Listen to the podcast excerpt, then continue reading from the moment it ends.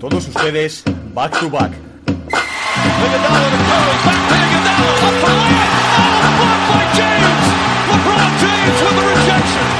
Anthony. Anthony for three. Puts it in.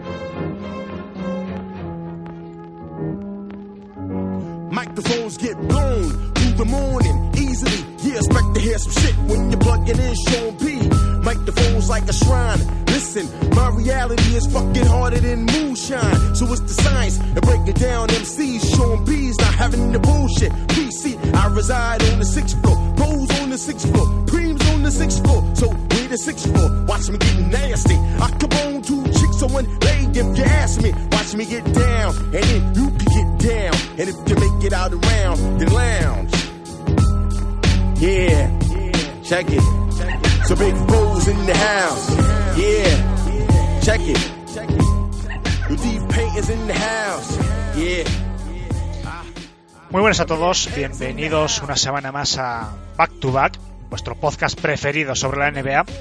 Esta semana empiezo con una canción de 1994, Ahí es nada, de un grupo muy poquito conocido. No tuvo tampoco mucha repercusión ni siquiera en Nueva York, de donde son originarios, Six Floor, Project Logic. Una canción, como se ven, sonidos muy de principio de los 90. Fue un muy buen año en el rap eh, norteamericano, 1994. Yo os quería traer un poquito este ejemplo, ¿no? Para que los que nos lleváis siguiendo desde hace tiempo y estáis viendo como sobre todo ponemos canciones modernas, cómo ha cambiado ¿no? el rap desde sus orígenes, finales de los 80, principios de los 90 hasta hoy en día. Un sonido muy puro, muy clásico el de este, este tema de Six Floor. Y esta semana traemos un podcast también dedicado exclusivamente a la actualidad. Se acerca la época de los traspasos. Hay que hablar también, por supuesto, de los dos mejores equipos de ambas conferencias, de los Bucks y de los Lakers, que están arrasando en ambas conferencias, los Bucks con 16 victorias consecutivas. Hay que también hacer la gran pregunta que está esperando mucho de nuestros seguidores que quieren participar en el sorteo de una suscripción anual al programa de Pepe Rodríguez. Haremos la pregunta enseguida.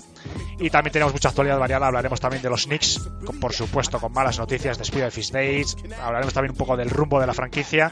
Y también tenemos muchas noticias como eh, Kevin Love, que está en el mercado, la gran temporada de Devonte Graham, de los Hornets y muchas cosas más. Os recuerdo nuestras redes sociales en Twitter arroba B2B Spain, Facebook e Instagram Back to Back Spain. Os dejo un poquito con la canción, espero que os guste el podcast y si es así, por favor dejarnos un like en iBox que nos anima a seguir semana tras semana.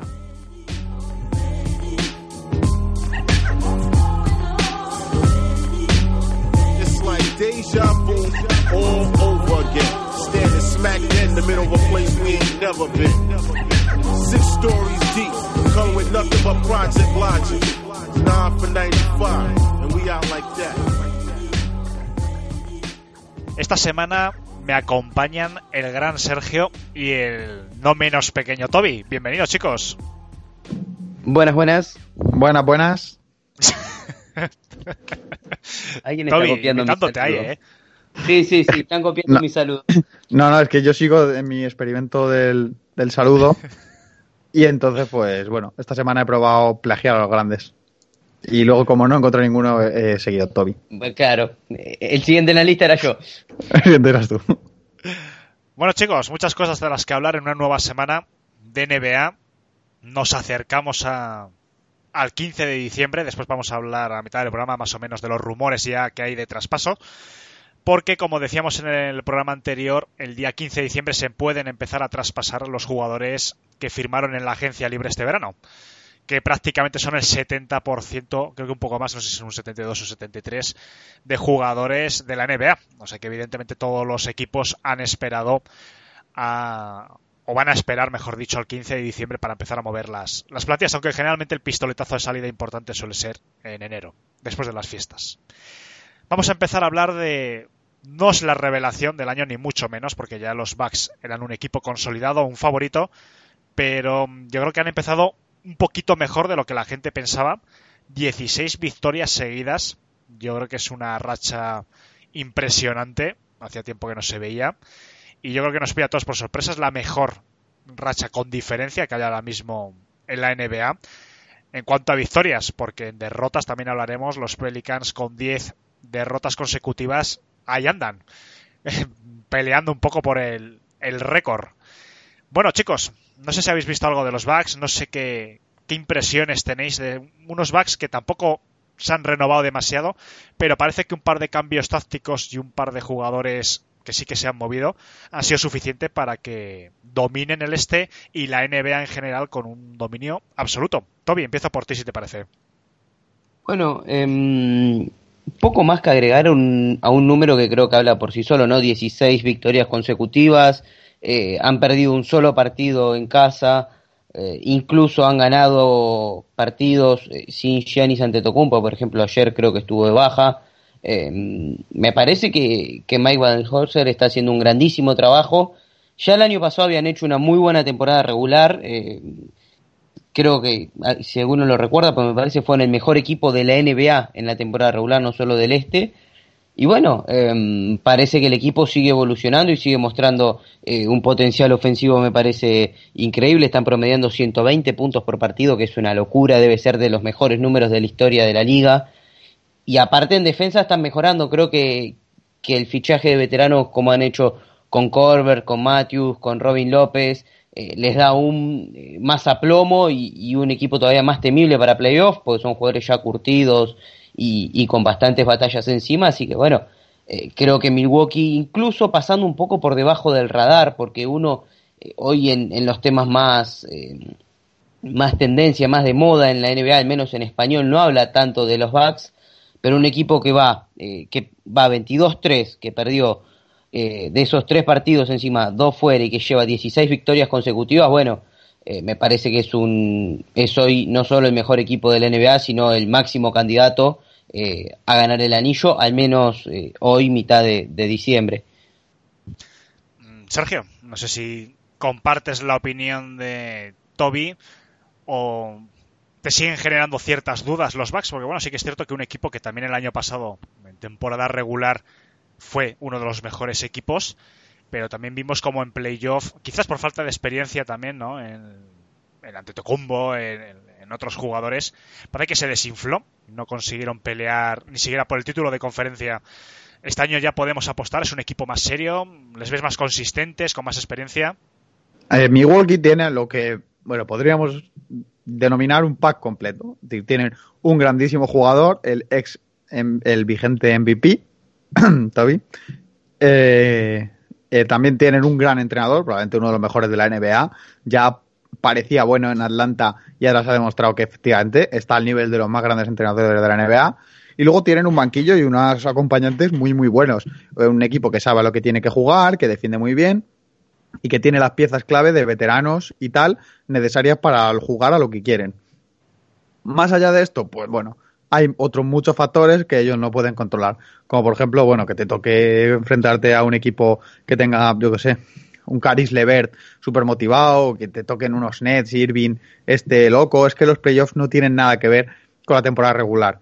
En principio, lo que ya sabemos que sabe todo el mundo que ve algún partido de los Bucks, pues bueno, tienen un gran equipo, juegan muy bien y no se les gana con facilidad. Es un equipo el que tienes que pelear, sufrir y que da igual que tengan Tetocumpo o no, que importa mucho porque es un grandísimo jugador. Pero también pueden ganar sin él. Creo que la pasada noche o hace dos han ganado un partido, tampoco estaba ante Tocumpo para seguir la racha de victorias. Entonces, coincido bastante, es uno de los mejores equipos de la NBA ahora mismo, de los, para mí el mejor entrenador sin duda, uno de los más completos, y hay que ver qué tal evolucionan y qué tal siguen de aquí a playoffs. Hay muchas cosas que pueden influir, las lesiones, el cansancio, la gestión de las cargas, que está ahora tantísimo de moda en la NBA. Entonces, hay muchas cosas que ver, eh, los playoffs son una cosa distinta, pero de momento estamos viendo la temporada regular y en temporada regular están demostrando ser un fantástico equipo.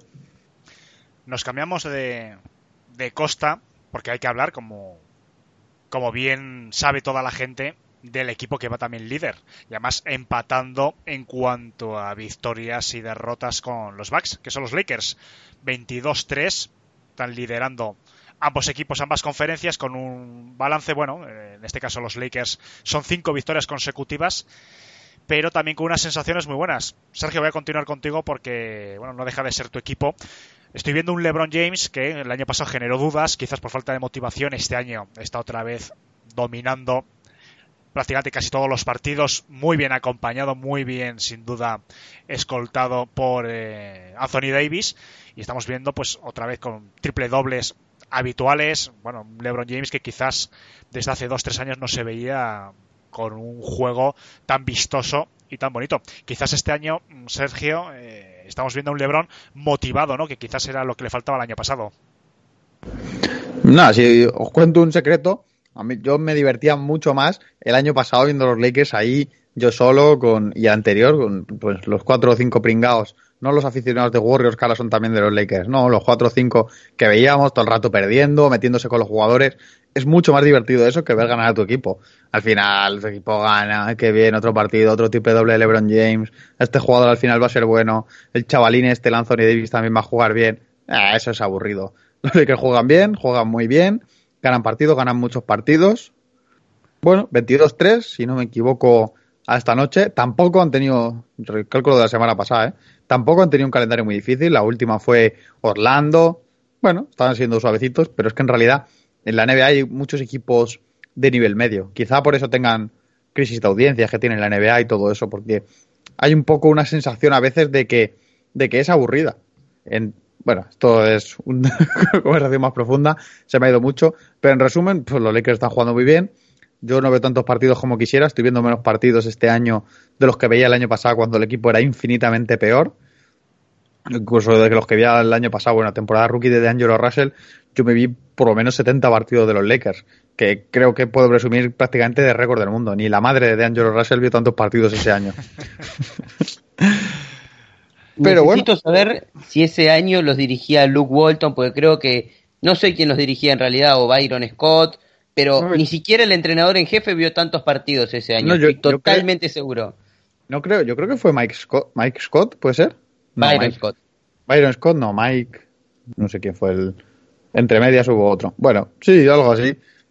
No sé, alguno de esos, la verdad es que no recuerdo. En esa época fue, no estaba. Fue tan triste la temporada que no se acuerdan ni quién los dirigió. Pero lo peor es que no tenía no pagaba el League todavía, así que los buscaba en una página que web, bueno, que pirateaba los partidos. No vamos a hacer publicidad ahora de Meroteca NBA, aunque ya está extinta. Pero sí, sí, pero era, yo me los veía, pero yo sé, que para mí tiene más, más diversión cuando es como allí, venga, a ver si pueden mejorar. Cuando ya son una realidad dices, ah, son buenos. Qué aburrido. Qué buenos que son. Ahora me hago de los Knicks. Claro. Pero bueno, vos, pensás que si sos como, como Iñaki, él siempre va a tener esa esperanza siempre. Y, nunca va a ver al equipo bueno. Disfruta todos los años de un equipo de mierda. Y eso él no lo valora, pero no sabe lo que se está perdiendo. No, al contrario, no sabe lo que tiene. Bueno, Toby, no sé si quieres también dar tu opinión un poquito sobre, sobre estos Lakers. Estamos viendo, pues, había dudas, ¿no? Al principio de cómo iba a encajar, evidentemente, pues, Anthony Davis y LeBron, aunque son dos grandes estrellas, pero parece que están a un gran nivel, están jugando muy bien, unos Lakers que bueno, que quizás por poner algún pero, desde mi punto de vista, quizás el fondo de armario es un poquito más limitado a lo mejor que otros grandes candidatos al título, quizás como los Clippers, aunque los Clippers vayan un poquito peor, pero aparte de eso, mm, LeBron está al mejor nivel de los últimos años, casi prácticamente no, pues desde el título de los Cavaliers y esa época yo no le veía jugando a LeBron así, una cosa que bueno, que en principio nos tiene que alegrar a todos los aficionados al baloncesto. No sé, Toby, ¿qué tal estás viendo este arranque de los Lakers? Em, creo que, que todo lo que se pensaba que podía salir bien está saliendo bien y mejor todavía. Em, me parece que, que los Lakers han encajado muy bien. Debo darle la razón a Sergio. Yo creía que Frank Vogel iba a ser un desastre en los Lakers. Eh, él me dijo que iba a andar bien y bueno, por el momento él está haciendo muy bien las cosas. Em, un Lebron totalmente renovado y motivado. Me parece que, que todo el verano de descanso eh, sin haber jugado los playoffs, eh, lo ayudó mucho físicamente, se lo nota muy fresco de nuevo. Y también está haciendo muy bien Lebron en delegar, eh, sobre todo, a ver, promedia más de 25 puntos, pero creo que está delegando la anotación y sobre todo el, llevar el partido en Anthony Davis. Y, Davis está jugando el mejor básquet de su carrera. sabe también que está en el último año de su contrato y bueno, se quiere asegurar de que le den un máximo, pero está jugando espectacular, está, está siendo creo que hoy uno de los cinco mejores jugadores de la liga, pero LeBron y Anthony Davis hoy, hoy son dos de los cinco mejores jugadores de la liga, lo cual eh, marca que está, está muy bien el equipo. Eh, todos los secundarios están respondiendo, cuando no es Rondo, es Caruso, es Cadwell Pope, es Howard, eh, es Danny Green, siempre hay alguien que, que está acompañando, está apoyando, que, que, se destaca en un partido y bueno, me parece que, hoy los Lakers sin duda son candidatos en el oeste. Eh, los Clippers también es verdad que están jugando muy bien y que, bueno, eh, el potencial de lo que puedan llegar a dar Paul George y Kawhi Leonard jugando juntos más partidos eh, es para tener en cuenta, pero creo que hoy el equipo a vencer por el récord y, y por las sensaciones que dan son los Lakers. Yo, espera, aprovechando esta situación de recogimiento, que normalmente estamos más y es más jaleo, el otro día leí en Twitter, también viene mucho al hilo de lo que ha dicho de los dos de los cinco mejores jugadores de NBA, un tuitero que opinaba que Luka Doncic estaba haciendo mejor temporada que Anthony Davis. Y en, en el momento yo me ofendí de primeras. Dije, ¿eh, cómo que Anthony Davis qué? No sé qué. Pero luego lo piensas y, ¿cuál es vuestra opinión?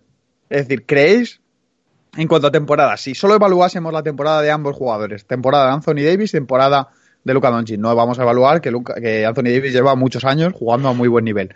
¿Quién creéis que está jugando mejor ahora? ¿Luka Doncic o Anthony Davis? Toby, primero. Mójate. Eh, sí, es una pregunta difícil. A ver, creo que, que Doncic tiene el pro y también la contra de que es la primera espada de su equipo. A ver, tiene el, el pro en el sentido de que tiene más tiros, es el protagonista, es el que organiza, y también tiene la contra de que tiene menos ayuda. A ver, Porzingis no es un mal jugador, pero no es LeBron James, claramente. Eh, a ver, son, jugadores que juegan de cosas distintas y tienen tareas distintas y, tienen porcentajes y, y, edades distintas, pero yo hoy me quedaría con Anthony Davis porque me parece que, que hoy es el mejor interno de la liga, pero sin dudas eh, que no me escuche Emilio igual, pero sin dudas me parece el mejor interno de la liga y está jugando a un nivel tan dominante que bueno, Doncic está haciendo una grandísima temporada, pero bueno, eh, quizás en su posición Harden lo está haciendo mejor, pero no hay ningún interno que lo esté haciendo tan bien como Anthony Davis. Así que complicado la estadística por muy poquito. La gran diferencia, evidentemente, eh, son las asistencias, pero en puntos están muy parejos: 27,2 Anthony Davis, 30 eh, Luca. En rebotes también muy parecido, 9,2 Anthony Davis, 9,8 también Luca. En asistencias la gran diferencia, evidentemente, ¿no? 9,2 Luca, como corresponde a su posición, y 3,4 eh, Anthony Davis. En porcentajes están también muy parecidos. Eh, entonces, no hay grandes diferencias estadísticas. Pero para mí sí que es cierto que tiene un poquito más de mérito Anthony Davis porque juega al lado de LeBron James, que ya de por sí es una máquina estadística. Entonces, bueno, parece que tener esos números al lado de LeBron James quizás tiene un poquito más de dificultad. Luca Doncic, que evidentemente es un jugador de segundo año, está en un equipo en principio peor y claro, también tiene muchísimo mérito. Complicado.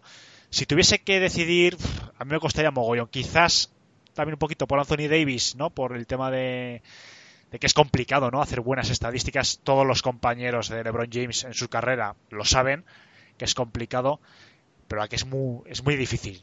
No sé, quizás por simpatía tirar por uno o por otro, complicado. No sé. ¿Tú, Sergio, con qué te quedarías? yo, no, no, yo en principio, lo que pasa es que también lo que dices a mí influye mucho la simpatía.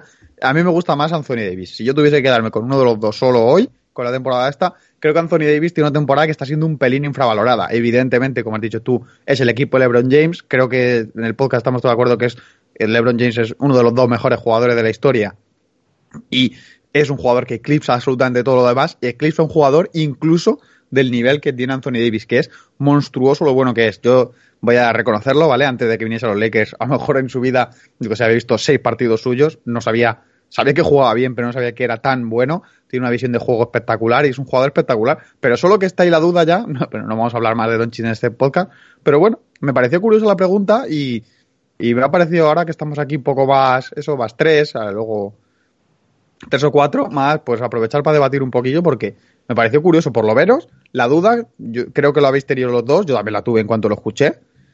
No sé, está ahí, es una pregunta curiosa, aunque evidentemente si analizamos las carreras, creo que Anthony, eh, Luca Doncic todavía le quedan un pelín de años buenos para que se pueda comparar a todo un Anthony Davis. A ver, creo que no es una pregunta descabellada, no es que está a uno le salió la respuesta así de golpe y sin pensarlo. Son jugadores, eh, influye mucho y son jugadores muy distintos que jueguen en equipos distintos, eh, que jueguen en posiciones distintas, eh, con roles también que no son iguales. Pero bueno, creo que, que, también influye un poco la, simpatía, aunque lo de Doncic jugando en estos Dallas y promediando esos números también es destacable. Pero lo más destacable de Doncic para mí, sin dudas, es la posición en la que está su equipo por encima de cualquier actuación individual que podría la A ver, por ejemplo, su compañero de cama, Trey Young, está haciendo números casi tan buenos como los de Doncic, pero su equipo tiene, no sé, 15 victorias menos. Entonces me parece que ahí es donde está la gran diferencia entre, entre Doncic, que tiene un equipo regular en una posición alta, y quizás otros jugadores que, que pueden hacer buenos números, pero sus equipos no ganan partidos. Es muy complicado, ¿no? Porque la semana pasada, además, que hablamos largo y tendido de, de Doncic genera no siempre mucha pasión en un sentido en el otro. Hemos tenido hecho algún comentario no un poco crítico también con alguno de bueno de nuestros compañeros de la opinión tal. Tema de Madrid Barcelona siempre no me genera mucha pasión este jugador. Es un crack auténtico y yo creo que y lo sigo afirmando que el próximo la próxima década que empieza en nada apenas menos de 20 días eh, va a ser la década de entre otros jugadores de Luca Doncic en la NBA. Estoy totalmente seguro. Pero Anthony Davis, a pesar de la carrera que lleva y a pesar de jugar con un, ¿no? ese gran árbol que genera una sombra tan inmensa como LeBron James en cualquier equipo, está haciendo un papel impresionante. Y sin duda, sin duda, el gran cambio de los Lakers del año pasado a este es Anthony Davis, porque gran parte del esqueleto del equipo se sigue manteniendo. Entonces, está claro que Anthony Davis ha llegado, ha revolucionado la zona eh, el juego interior y también con su versatilidad de cuando sale ese tiro de tres tan bueno que tiene, sale, abre las defensas muchísimo. Es lo bueno de tener un 4 un 5 como Anthony Davis que juega también dentro y fuera de, la zona y yo creo que ha sido ¿no? la clave diferencial de los Lakers. Sin desmerecer, por supuesto, que Luka Doncic ha hecho también lo propio con unos Mavericks que cuando llegó el año pasado estaban prácticamente desahuciados. Vamos a seguir, chicos, con el programa. Estamos pendientes. Bueno, Emilio, que has entrado ya, saluda, por favor. Muy buenas noches a todos. He escuchado un poco el inicio, el tema de que en 20 días empieza la década o acaba la década. Vengo eh, en el transporte porque vengo de clase y llevo como 20 minutos discutiendo que para mí la década acaba en un año y 20 días. Y otra persona lo contrario, se ha unido mucha gente. Da para un programa, Alejandro. Pero si quieres volvemos ya. volvemos al baloncesto. Pues vamos a volver y bueno, antes de nada, antes de continuar, como hemos puesto en las redes sociales, este es nuestro programa número 99 y la próxima semana eh, es el programa número 100. Evidentemente es una fecha muy especial para, especial para nosotros, son poco más de dos años ya en emisión, muy contentos evidentemente con los resultados, estamos pues, en un top 5 aproximadamente, ¿no? De audiciones en castellano en iBox, entonces tanto en España como Latinoamérica, incluso en Estados Unidos, bueno, ya lo comentamos un día que tenemos desde países muy raros audiencia de todo tipo. Entonces, bueno, para celebrarlo hemos organizado un sorteo de una suscripción anual al archiconocido podcast de Pepe Rodríguez, pues eh, bueno, se llama de muchas maneras Polipepe, Pepe, eh, Pepe Diario, bueno, como lo queráis llamar y yo creo que es muy interesante, ¿no? Eh, entonces, bueno, vamos a poner una preguntita. Va a ser muy sencilla mm, para por lo menos el que le siga y el que le conozca. Claro, el que no le conozca a lo mejor es un poquito más difícil.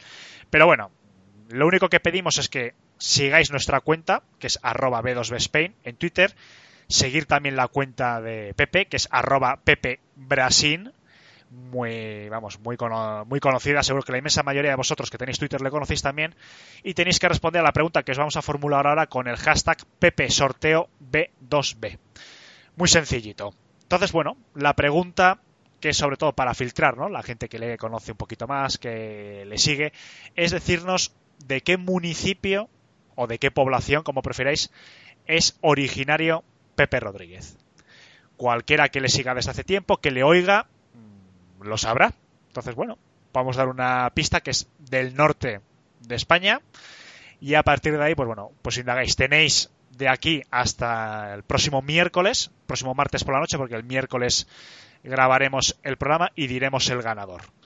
Insisto, conseguirnos a nosotros, seguirle a él y contestar con el hashtag, muy importante porque el que no ponga el hashtag no lo tendremos en cuenta, que ya nos ha pasado en algún otro sorteo.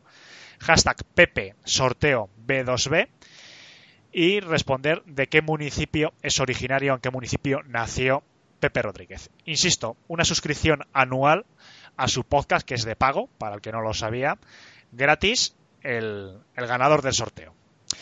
Así que bueno, vamos a continuar chicos y vamos a pasar a los rumores que tenemos de traspasos, porque como comentábamos antes y en el podcast de la semana anterior, dentro de tres escasos días, creo que es el domingo por la noche, hora española, se empieza, empieza el plazo de traspasos de jugadores que han firmado en la agencia libre este verano. ¿Por qué es importante esto? Porque el 70% aproximadamente de los jugadores, como decía antes, eh, tienen contratos nuevos este año. Entonces, bueno, cualquier equipo está esperando, evidentemente, para tener más versatilidad a la hora de poder traspasar.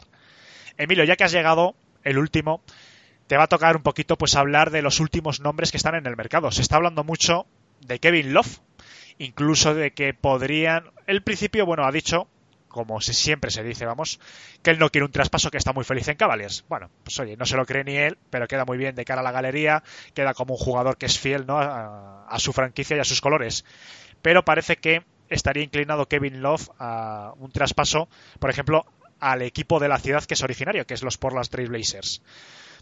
Kevin Love, Emilio, ¿te pega un traspaso a Portland? ¿Lo ves factible? ¿Qué piensas que puede conseguir? O bueno, en general, Kevin Love es un nombre que está sonando mucho. ¿Le ves en el mercado de verdad? ¿Es factible un traspaso?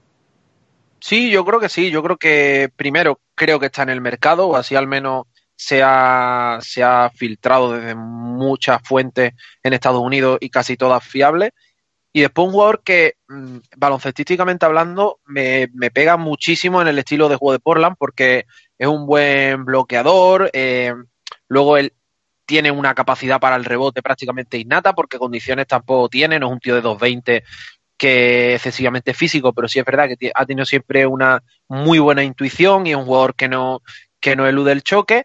Y creo que es un traspaso que cobraría aún más sentido para de cara a unos futuros playoffs que se le están poniendo, la verdad, bastante, bastante difícil a Portland, porque recordemos que todavía tiene que volver Nurkic. Entonces, tiene un contrato como el de Whiteside, que creo que todavía no es traspasable, porque hace, no sé, o sí, sí, creo que hace 90 días o más, no sé exactamente la regla, pero creo que dentro de un tiempo es traspasable y es un jugador que es spinning, o sea que, le vendría muy bien a Cleveland para liberar salario.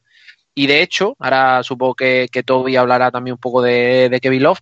Esta tarde hemos estado hablando de, algunos traspasos y tal, eh, por privado Toby y yo, y el tema de Kevin Love, el problema es el salario, y es lo que puede hacer a lo mejor que, que Portland y Blazer no del paso y busque otras opciones como las que se rumorean Galinari, porque es que ya están muy comprometidos tanto con Damian Lillard como McCollum como para unir un contrato de, en este caso Kevin Love, muy duradero, con una cuantía bastante alta y que te impida reforzar otras posiciones del equipo porque, ya te digo, Portland salarialmente está bastante cogido con pinzas. Toby, Sergio, no sé si queréis comentar algo de Kevin Love antes de pasar al siguiente nombre. Bueno, el reporte que salió hoy en The Athletic, que creo que estuvieron Shams Charania con algunos otros periodistas, es que el problema con Love es que los Cavaliers quieren recibir una primera ronda como mínimo por Love, además de, bueno, eh, con el salario que tiene, seguro hay que meter varios jugadores porque está cobrando. La renovación que empezó este año es de 4 años y 120 millones. Así que tienen que entrar varios contratos, pero esperaban conseguir como mínimo una primera ronda. Y lo que pensaban los demás equipos es que con tal de deshacerse de ese contrato, los Cavaliers iban a meter una primera ronda.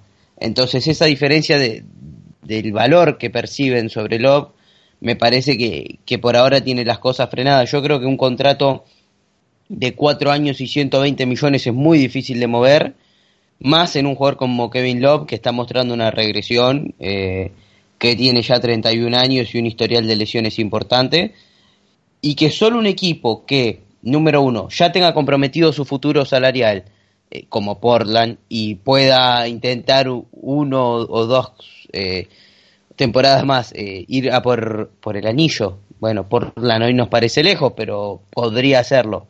O un equipo con mucho espacio salarial y que quiera construir a- alrededor de otro jugador y lob, como podría ser, por ejemplo, Atlanta, me parece que serían dos de los pocos destinos que me encajan. Después, un contrato de ese calibre, alguien que quiera absorber eso, es muy difícil, la verdad. En la NBA de hoy, que bueno, después de lo que pasó en 2016, creo que cada vez se están firmando menos contratos tóxicos, o al menos que duran menos, una renovación como la de Love, eh, que apunta hasta el 2024 o algo así, es difícil, es difícil y yo la veo muy complicada. Otro nombre que acaba de saltar, Sergio, no sé si quieres participar. Bueno, voy a voy a ponerlo encima de la mesa porque lo acaba lo acaba de poner Hoops Central a través de un periodista también de Athletic que cubre a los Timberwolves. Y es que los Wolves siguen en conversaciones comerciales con, con varios equipos sobre Jeff Teague, un jugador que, bueno, los últimos cuatro partidos ha promediado 23 puntos con un porcentaje casi un 60% en tiros de campo.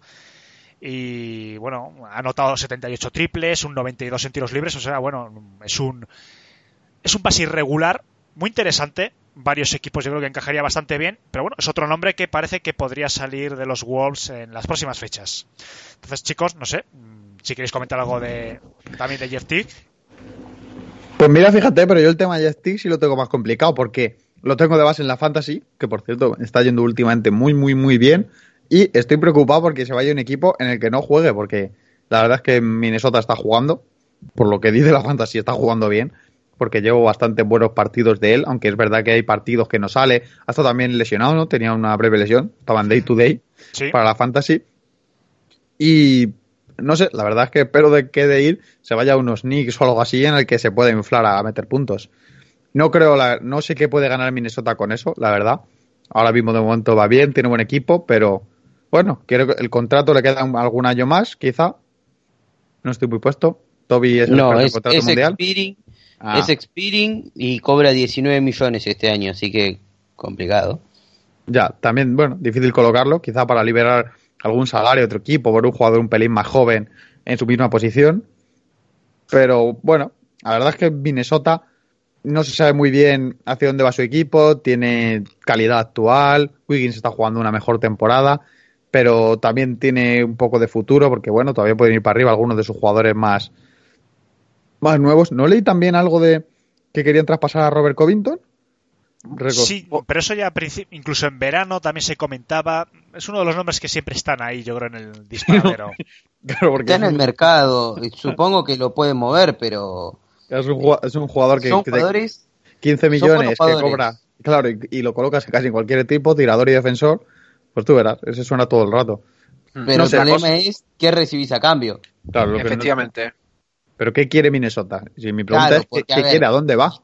Si está compitiendo, Minnesota se supone, porque está en una posición expectante, Está- está deshacerse de su base titular y de su mejor defensor exterior no tiene mucho sentido. Pero bueno, es una franquicia como Minnesota, o sea, tampoco que eligió a, a Johnny Flynn por encima de Stephen Curry. Pero bueno, eh, eso va a quedar pero para todos los tiempos. Eh, pero no, fuera de broma, yo a, a Tig no sé, porque hoy tampoco se me ocurren muchos equipos que estén sin base.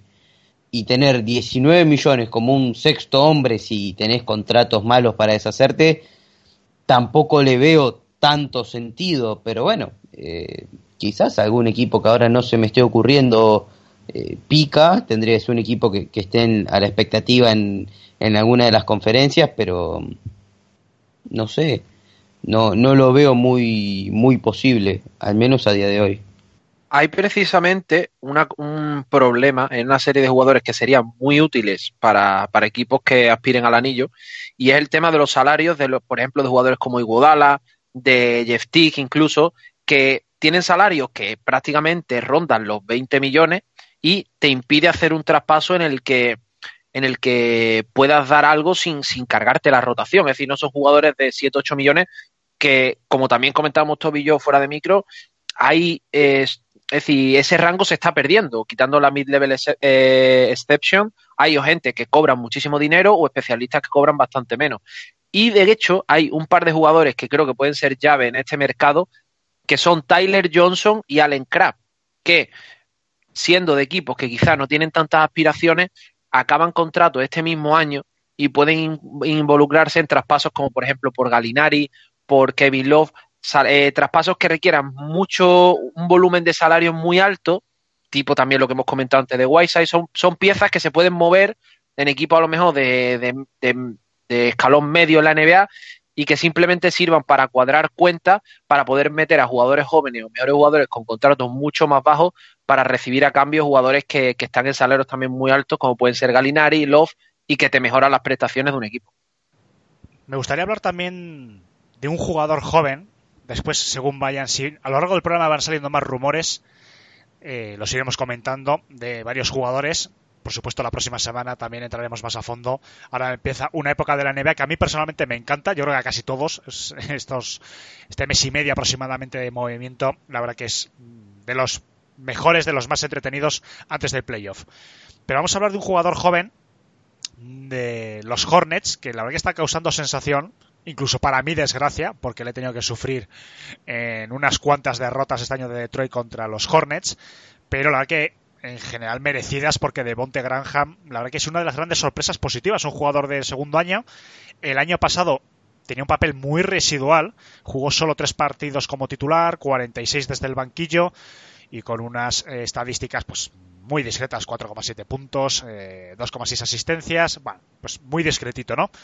Pero este año ha habido una explosión tanto de juego, de calidad, de estadística, de sensaciones, en la que se puede decir prácticamente que ha no hecho olvidar porque, bueno, la sombra de Kemba Walker siempre va a ser muy importante en Charlotte, pero sí que ha eclipsado totalmente a jugadores que se pensaban en primer momento que iban a ser la referencia de unos Hornets que tampoco se sabía muy bien este año dónde iban y habrá que ver ¿no? cómo acaban todavía estamos eh, no hemos llegado ni al ecuador de la temporada pero la verdad que de momento las sensaciones son muy buenas y está siendo uno de los mejores del equipo jugadores como Terry Rozier o Malin Monk, que en principio iban a ser las principales referencias de este equipo, están poco a poco pasando a un segundo plano. Y la verdad que Graham les está, les está eclipsando totalmente. 20 puntos lleva por partido. Un, casi un 43% en tiros de 3 y además con, con 9 intentos por partido. O sea, está tirando un volumen muy importante de tiros y con 7,6 asistencias por partido, 3,7 rebotes. Unas estadísticas para un jugador de segundo año muy desconocido. La verdad que nadie le tenía ninguna quiniela con 24 años. La verdad que impresionante. No sé, chicos, ¿habéis visto algún partido de, de los Hornets? Si me podéis comentar un poquito las, eh, las sensaciones que tenéis con este jugador. Pero la verdad que ha sido junto a pues bueno a un jugador de Miami que ya hemos comentado y tal, pero yo creo que es de las dos o tres grandes sorpresas positivas de jugadores desconocidos de este año. La verdad que yo personalmente, insisto, lo he visto en directo tres partidos, he visto algún resumen también de los Hornets, porque la que es una franquicia que me está sorprendiendo y sin duda el punto, el jugador punto de inflexión de este equipo está siendo Devonte Graham. Incluso yo que es un equipo que puede pensar en colarse en playoff. No sé cómo lo veis vosotros. A ver, em, está claro que es el candidato único hoy al jugador más mejorado de, la temporada porque lo que está haciendo es realmente increíble. Em, le plantea creo que el problema a los, a, los Hornets de por qué le dieron ese contrato a Rosier, pero bueno, eh, más allá de eso es un jugador, eh, yo lo vi un par de veces eh, a Charlotte, primero porque juega en buen horario y después porque como tengo algunos jugadores en la fantasy me interesaba verlo jugar es de esos jugadores con, un estilo callejero muy divertido para ver Graham. Em, es un excelente tirador, hoy es creo que el segundo jugador con más triples en la NBA después de Harden. Eh, está promediando números increíbles eh, para la historia de los Hornets, que tampoco es tan larga porque es una franquicia relativamente nueva, pero son, bueno, eh, superando varias marcas de Kemba Walker, por ejemplo. Y hay que ver cuánto lo mantiene en el tiempo, porque me parece que es un jugador que, que se ha destapado totalmente, que, el año pasado apenas tuvo oportunidades, porque bueno, además de, de, Kemba estaba Tony Parker como el base suplente y bueno, no lo iban a sentar a Parker para ponerlo al chico, pero eh, me parece que lo está haciendo muy muy bien, que, Charlotte es un equipo en general entretenido para ver, quizás sin tanto tanta jerarquía, pero juegan un, básquet muy valiente y bastante entretenido. Y bueno, eh, es una de las grandes apariciones. Incluso hay gente que, que se plantea meterlo en las votaciones para el All-Star. A mí todavía me queda un poco pronto, pero bueno, si, si mantiene este ritmo, tampoco lo veo tan descabellado viendo el nivel de los perimetrales en el este.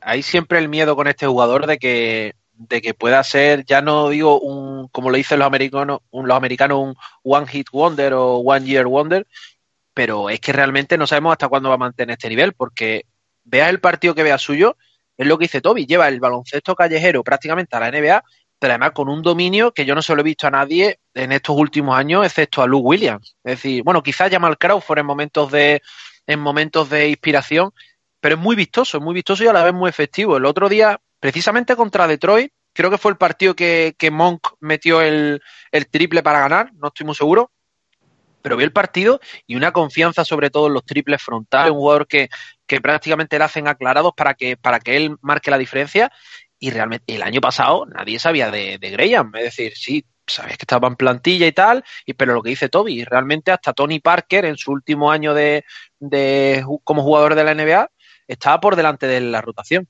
Para mí es el único, o no el único, pero sí puede ser el primer candidato claro al, al jugador más mejorado, pero no sé si se lo podrán dar siendo, siendo sophomore, sophomore, ¿no? ¿Es sophomore o de tercer año? Que es lo, único que segundo.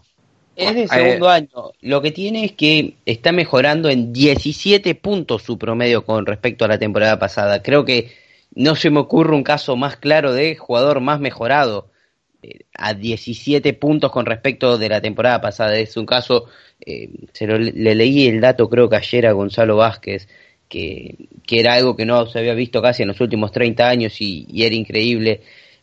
Es un jugador de uno que eso imagina eso del básquet callejero de, de los estadounidenses y demás, pero lo hace en una pista de NBA contra muy buenas defensas que aparte ya lo están empezando a conocer porque eh, después de que un jugador te mete 4 o 5 triples, uno lo, ya lo va a defender de otra manera y lo sigue metiendo y, y es increíble. A ver, si mantiene este nivel, estamos hablando de que él era el tercer base de Charlotte y es el nuevo Stephen Curry. No creo que lo haga, pero este rato que está teniendo, eh, si lo puede mantener, bueno, va a ser un, jugador muy, muy bueno en la liga. Y no tengo dudas, no sé cuándo es agente libre, pero que va a agarrar un muy, muy buen contrato. Pues yo no me lo creo. Para mí es Jeremy Lin, pero sin ser chino. Creo que está teniendo un momento puntual en un equipo que puntualmente se ha quedado un poco cojo, porque bueno, Terry Rossier era lo que todos los, los aficionados, menos los de Celtics, sabíamos que era. Pues un base que tiene lo que tiene y ya está. Pero sin embargo, Graham es una explosión puntual, un momento puntual de forma que yo creo que es pasajero si alguien quiere grabar este trozo que estoy hablando para en 10 años, cuando sea 6 veces MVP consecutivas, enseñármelo, bueno, me parecerá bien. Pero a día de hoy me parece que es un jugador que está teniendo un momento de forma muy bueno, que viene muy bien, pero que bueno, que como es Charlotte, son sus cositas puntuales de un jugador del que no se esperaba prácticamente nada, que de repente eh, empieza a anotar puntos. Bueno, es sorprendente, pero yo no me, lo, no me lo creo a largo plazo y creo que va a llegar un momento en que, bueno, se va a estrellar. Vamos a hablar también de una noticia de hoy mismo, no de última hora, porque ha salido esta tarde, pero bueno, también interesante porque es un jugador más que entra en el mercado. Y es que los Nets han cortado al escolta Iman Samper. Va a volver Lever, va a volver Chandler y, e Irving y tenían que hacerlo hueco. Había otras opciones, a mí personalmente me ha sorprendido porque lo ha hecho bastante bien. Es un jugador que tampoco se apostaba mucho por él porque tenía nombres muy importantes. Pero sorprende, ¿no? Sorprende porque lo estaba haciendo bastante bien. 7,2 puntos, 3,3 rebotes, 1,8 asistencias. No ha llegado ni a 20 minutos de juego en 18,5 y además eh, en los 13 partidos que ha jugado el equipo tiene un récord de 9-4. Lo ha hecho bastante bien. El 15 de diciembre regresa Chandler de su lesión de, uy, perdón, su lesión de su sanción de 25 partidos por dopaje. Es un jugador de calidad, pero bueno, no sé, a mí, no sé, ahora mismo me costaría elegir. Evidentemente Irving y, y Levert tienen un hueco asegurado.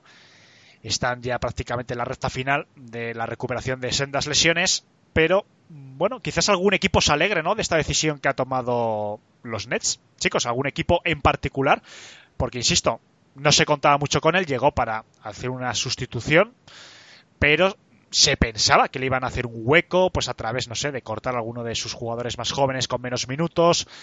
Había por ahí un rookie que se pensaba que a lo mejor le podían hacer un contrato eh, de doble vía, two-way, como lo llaman ellos, con su equipo filial y dejar a Iman Samper, porque le hay que dejar muy buenas sensaciones. ¿Quién le puede pescar? Es una firma muy Houston, ¿no? Aunque Bueno, creo que ya el estuvo año allí. pasado no- con Houston Sí, sí. y no lo hizo mal. Eh, yo creo que casi cualquier contender con- estaría bien contando con un jugador como Jumper, que no es un especialista, pero no es manco tampoco tirando triples. Es un muy buen defensor, tiene mucha experiencia en playoff, eh, fue parte de, los títulos de los Cavaliers eh, y, y ha jugado cuatro finales. eh, creo que es un jugador que aparte siempre ha tenido un perfil trabajador, no ha generado muchos conflictos ni nada de eso, más allá del peinado que tenía, que bueno, esa parte era, era todo el conflicto, pero, pero creo que en cualquier equipo más o menos de, de los contenders se encajaría muy muy bien, o al menos de los de segunda línea, y no me extrañaría que antes de, de febrero tenga un, un nuevo equipo, me parece que, que es lo lógico. Eh, no sé cuántos equipos tienen hueco en la plantilla, pero siempre se, se terminan abriendo, cortando algún otro jugador y demás. Me parece que es una pieza de lo que hay en el mercado, de lo más rescatable hoy. ¿Algún comentario más? No sé, chicos, si queréis decir algo más de Iman Samper. Nada, que era lo normal, ¿no? Que lo cortaran los, los Nets, lo que tú has dicho. Por fuera tenía un overbooking, después, más aún con el nivel que está mostrando Dinwiddie, la vuelta de Kyrie Irving, la vuelta de Caris Lever, al final no hay minutos para todo el mundo. Y, y Chandler, yo creo que también es una firma que hicieron en verano ya pensando también en el, en el, no sé, no para sustituir a, K- KD, sino más bien para, porque eso es impo- imposible, pero por posiciones, por reforzar un poco esa zona que se quedaba coja sin KD, te quedaba solamente Tauran Prince, si es verdad que Kurux este año no está jugando demasiado, necesitaban, necesitaban un jugador más un 3-4 que un 1-2 y yo creo que de todas maneras, aunque estarán muy agradecidos a Champer porque han mostrado un gran rendimiento, cuando vuelvan todos yo creo que no les mejora las aportaciones que le puede hacer en Guava desde fondo de banquillo o, o algo parecido. Bueno, vamos a pasar a- al equipo de nuestro compañero Iñaki, que qué pena que no pueda estar aquí hoy. Lleva varias semanas ausente por tema de exámenes, pero mm, hay que hablar un poquito otra vez y para nada con buenas noticias de los Knicks. Como nuestros oyentes saben, han despedido a Fitdale, al entrenador, tras unos resultados, pues, bueno, pésimos. Son penúltimo, han roto una racha no sé si eran 10 derrotas consecutivas, no me acuerdo exactamente de memoria. La han roto contra los Warriors, pero siguen penúltimos, eh, hundidos en el este con 5-20 de, de balance, haciendo en muchos partidos el ridículo en el Madison, algo que escuece mucho, ¿no? Porque como hemos hablado muchas veces, el Madison es uno de los grandes templos del baloncesto, donde más ingresos reciben los Knicks vía entrada de turismo, merchandising y demás derrotas que están haciendo mucho daño y bueno, pues la gerencia, el propietario ha decidido prescindir de su entrenador, pero no solo eso, suenan también que el, presidente de, de, los Knicks, Steve eh, Mills, puede ser el siguiente. Estamos ahora en un momento, con muchos rumores, incluso eh, Ujiri, que es eh, actualmente el que lleva los Toronto Raptors, además con unos años de éxito impresionantes, es uno de los grandes artífices de estos Toronto Raptors campeones que hemos conocido. Incluso se rumoreaba que podía estar interesado como un reto personal, ¿no? El irse a, a, los Knicks para reflotar una franquicia tan histórica. También es cierto que hay gente que dice que puede ser una manera también de presionar, ¿no? A los Toronto Raptors para un aumento salarial u, otro tipo de contrato. Chicos, el debate de siempre. Pensáis que, bueno, pensáis, lo hemos hablado, de lo que la pregunta también es un poco tonta, ¿no? Pero Fritz Days está claro que es uno de los grandes culpables pero es uno más de los entrenadores que han pasado los últimos años en los Knicks sin que se note mucho. No sé, quizás el cambio tiene que ser más profundo. O quizás debemos empezar a aceptar todos de que los Knicks son un equipo, pues bueno, del montón de la NBA, por mucho que tengan la palabra New York delante de, del apellido, y asumirlo, y no lo sé. ahora a partir del día 15 hay muchos jugadores que pueden ser traspasados, evidentemente, ya se están también oyendo nombres como incluso el propio Marcus Morris, que es de lo poco que este año es- en el equipo lo están haciendo bien, y otra vez tenemos unos Knicks que parece que van a empezar de cero. Chicos, ¿cómo lo veis? ¿Veis algún candidato? ¿Pensáis que cambiando al presidente se puede notar? ¿Veis factible que llegue Ujiri? Si queréis debatir un poco del tema, adelante. Al A ver. final, bueno, Dale, Dale, dale, Sergio. Sergio, dale, Dale, dale. Sergio. Venga, al... es que es raro, no sé, es que la situación de los Knicks es absolutamente extraña. Quitando, vale, vamos a partir que tiene un propietario que es imbécil. Pero bueno, es que creo que el- la mitad de los propietarios de la NBA son imbéciles, o bueno, o probablemente no, no, soy, no imbéciles en el plan de, de tontos, sino en el plan de que es como son lo que son, que son gente con mucho dinero y acostumbrados a mandar, muchas veces no dejan impo- imponen su visión completamente sesgada por su capacidad propia a eh, creer que eso les va a ayudar a gestionar un equipo. Eso es lo que quería llegar después de todas esas palabras raras que no he dicho absolutamente nada. Creen que por ser buenos empresarios van a saber dirigir bien un equipo. Y no funcionan. Los Knicks, lo único por qué les mantienen en pie y no han tenido que trasladar la franquicia a otro sitio o buscar otras soluciones es porque, como ha dicho Alejandro, el Madison Square Garden está en el centro, bueno, no sé, está en Nueva York, en la zona central de Nueva York, y al final recibe muchas visitas solo por ser el Madison Square Garden. Y jueguen los Rangers, los Knicks o quien juegue allí, eh, acaba recibiendo visitas y acaba generando dinero. Que al final, bueno, si tú tienes un, los Knicks como una empresa y lo que quieres generar dinero, pues eso está ahí. Pero más allá de eso es que no tienen rumbo definido porque tanquean un poco, luego compiten, fichan 15 o 20 a la pivots, eh, yo que sé, luego, por ejemplo, eh, Kevin Knox, que fue la apuesta del año pasado, este año no juega otra vez, se traen a Fisdale, que es un entrenador muy arriesgado, y pone a jugar mitad a los veteranos, mitad a los rookies. No se ve desarrollo de jugadores por ningún lado. RG Barrett, que parece lo mejor que han escogido últimamente, corre el riesgo también de perderse otra vez por el camino. Al final, lo que necesitan los Knicks, que es lo que bueno, creo que necesita toda la franquicia NBA, es un presidente medio en condiciones. Bueno, un Giri sería fantástico, pero quizá no puedan conseguirlo. Un presidente medio en condiciones y un entrenador que se dedique exclusivamente a desarrollar jóvenes. Ni Kyrie Irving, ni, ni, ni Kevin, ni Kevin iba a decir, ni Kevin Durant, ni ninguna historia de esas le va a solucionar la franquicia de unas a otras. Al final, el modelo para equipo bueno es el de, por así decirlo, el de los Lakers. Es decir, tú coges a tus jugadores, los escoges bien, los desarrollas y luego, si tienes que traspasarlos, ya te pondrás a traspasarlos. O, o si hay que abrir hueco a gente, o ya verás lo que haces. Pero lo que no puedes hacer es quedarse en ese medio. Es que ni siquiera están en tierra nadie, tipo un equipo como los Pistons, que siempre te, queja- te quejas tú, Alejandro, de, bueno, un poquito, es que están como, siempre entran séptimos, octavos, el equipo no avanza. No, es que ni siquiera los Knicks tienen ese tipo de, de juego. Son un equipo que está perpetuamente anclado al final, eligiendo medio mal, eh, traspasando a los jugadores. La, la elección de Porzingis no fue una mala no fue una mala elección, pero luego, bueno, te la cargas con la gestión o con lo que sea. Al final, es una franquicia que está muy mal llevada y que necesita un poquito de estabilidad mínima. Lo hemos hablado muchísimas veces, pero lo yo lo repetiré otra vez. Necesitas parar un poco, coger un entrenador para ponerte a desarrollar jóvenes o un entrenador para competir, el que tú quieras de los dos, pero quedarte en eso.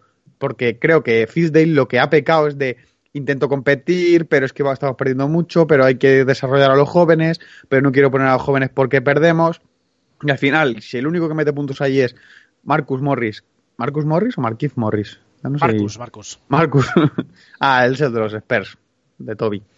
Eh, Marcus Morris es un jugador que todo el mundo sabe que no es una estrella, que es un jugador que es un muy buen complemento, pero no es estrella. Si es el que te tiene que meter los puntos y sacar los partidos, pues es un equipo que no está funcionando correctamente, porque es un jugador que tenía que estar en otra situación, que es ayudando, defendiendo, peleándose con el árbitro, peleándose con los rivales, pero en otro tipo de contexto. Tienes que dedicar tiempo a los jóvenes que has cogido, desarrollarlos y trabajar con ellos adecuadamente. Darles tiempo, si para perder tienen que perder, se pierde un poquito más, pero no centrarte en el draft, la agencia libre, no, la agencia libre dentro de cuatro años, cuando Antetokounmpo se quede libre, como ya se estaba hablando.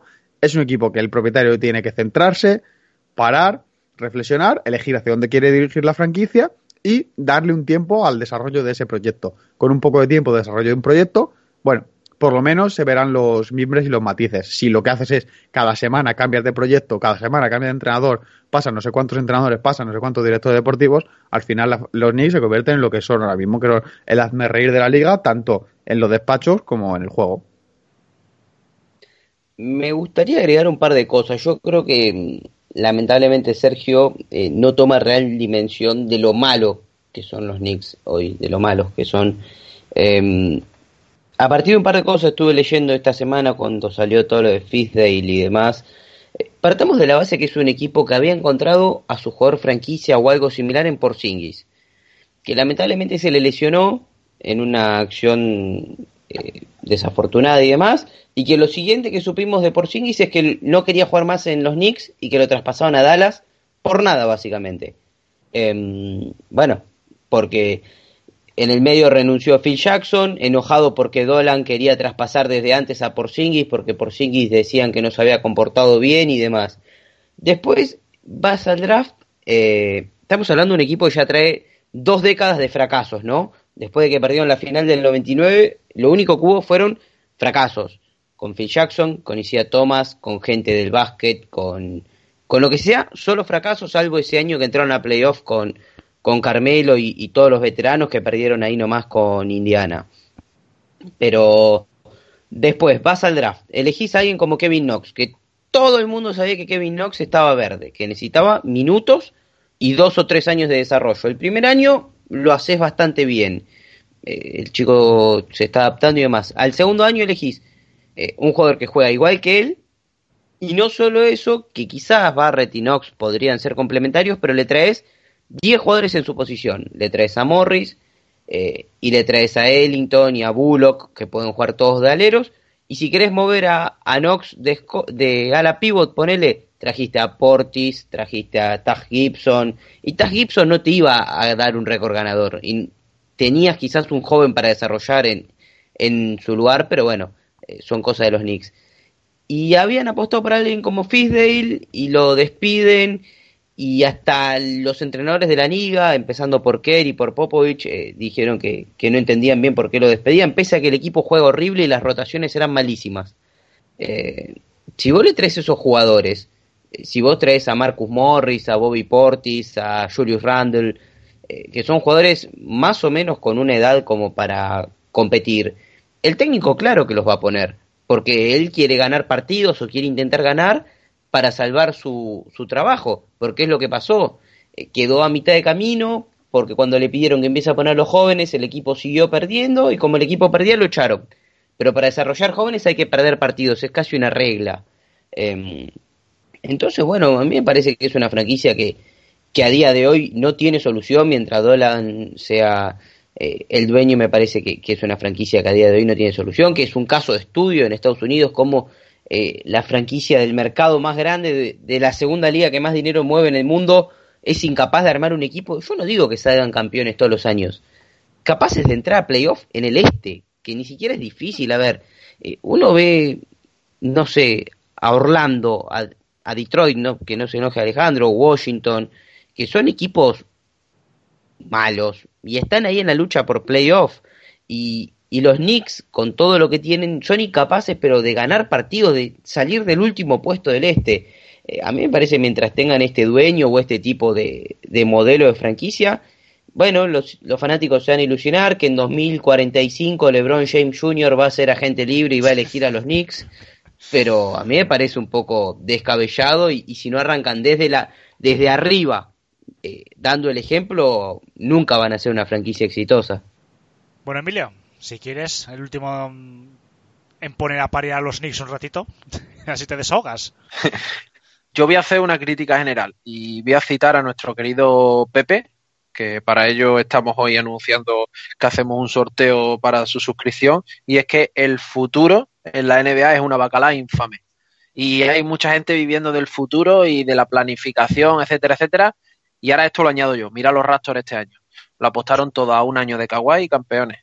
Yo creo que muchas veces se está, mmm, se está poniendo todo a tan largo plazo que no hay proyectos, no hay proyectos. En, en, Nueva York ahora mismo es imposible sacar nada. Tienes jugadores, vale, tienes a Mitchell Robinson, tienes a RJ Barrett y a Kevin Knox. Vale, rodea bien a esos jugadores y desarrollalo.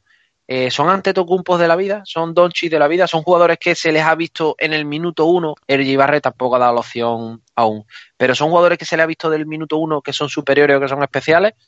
Pues mm, las elecciones de los Knicks han sido adecuadas. Bueno, pues quizás la más arriesgada que fue por que fue por Zingy mm, ya no está. Y había un dato por ahí que ahora mismo no recuerdo y creo que los Knicks eh, no han hecho todavía efectiva en no sé cuántos años una extensión de contrato de un jugador rookie.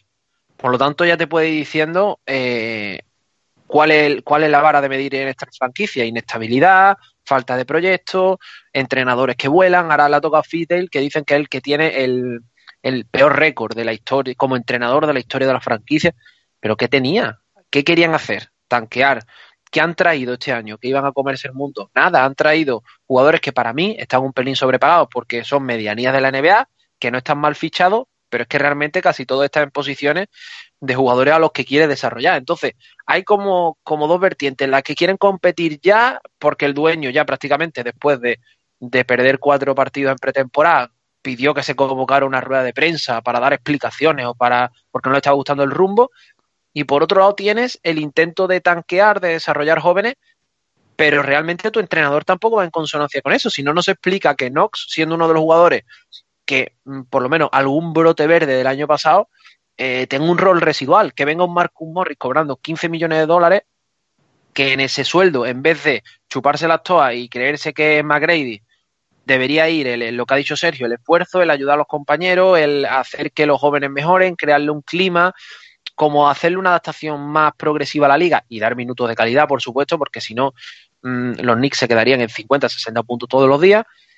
Entonces, yo no sé, un reseteo y que y engañar a alguna estrella para que venga, a un Prime Antetokounmpo que después de ganar algún anillo con los Bucks quiera un super reto como hizo en su día LeBron con Miami o como al final ha hecho LeBron con la edad que tiene ahora el Lakers, que tampoco es fácil, no era fácil tampoco meterse en un proyecto como los Lakers, por la inestabilidad también, por el nombre y por un proyecto que con mejores piezas, porque la materia prima que tenían los Lakers en ese momento para mí es y era mejor que lo que tienen ahora los Knicks, pero necesitas también de, alguna estrella que venga y, los ponga en el mapa, porque y valga la, y, es una ironía, porque ellos realmente están en el mapa, pero no están en el mapa baloncestístico porque cualquier jugador prefiere otra franquicia antes que los Knicks. Y eso ahora mismo, como tú dices, Alejandro, o lo vamos aceptando o cambian mucho porque si no el futuro es bastante negro.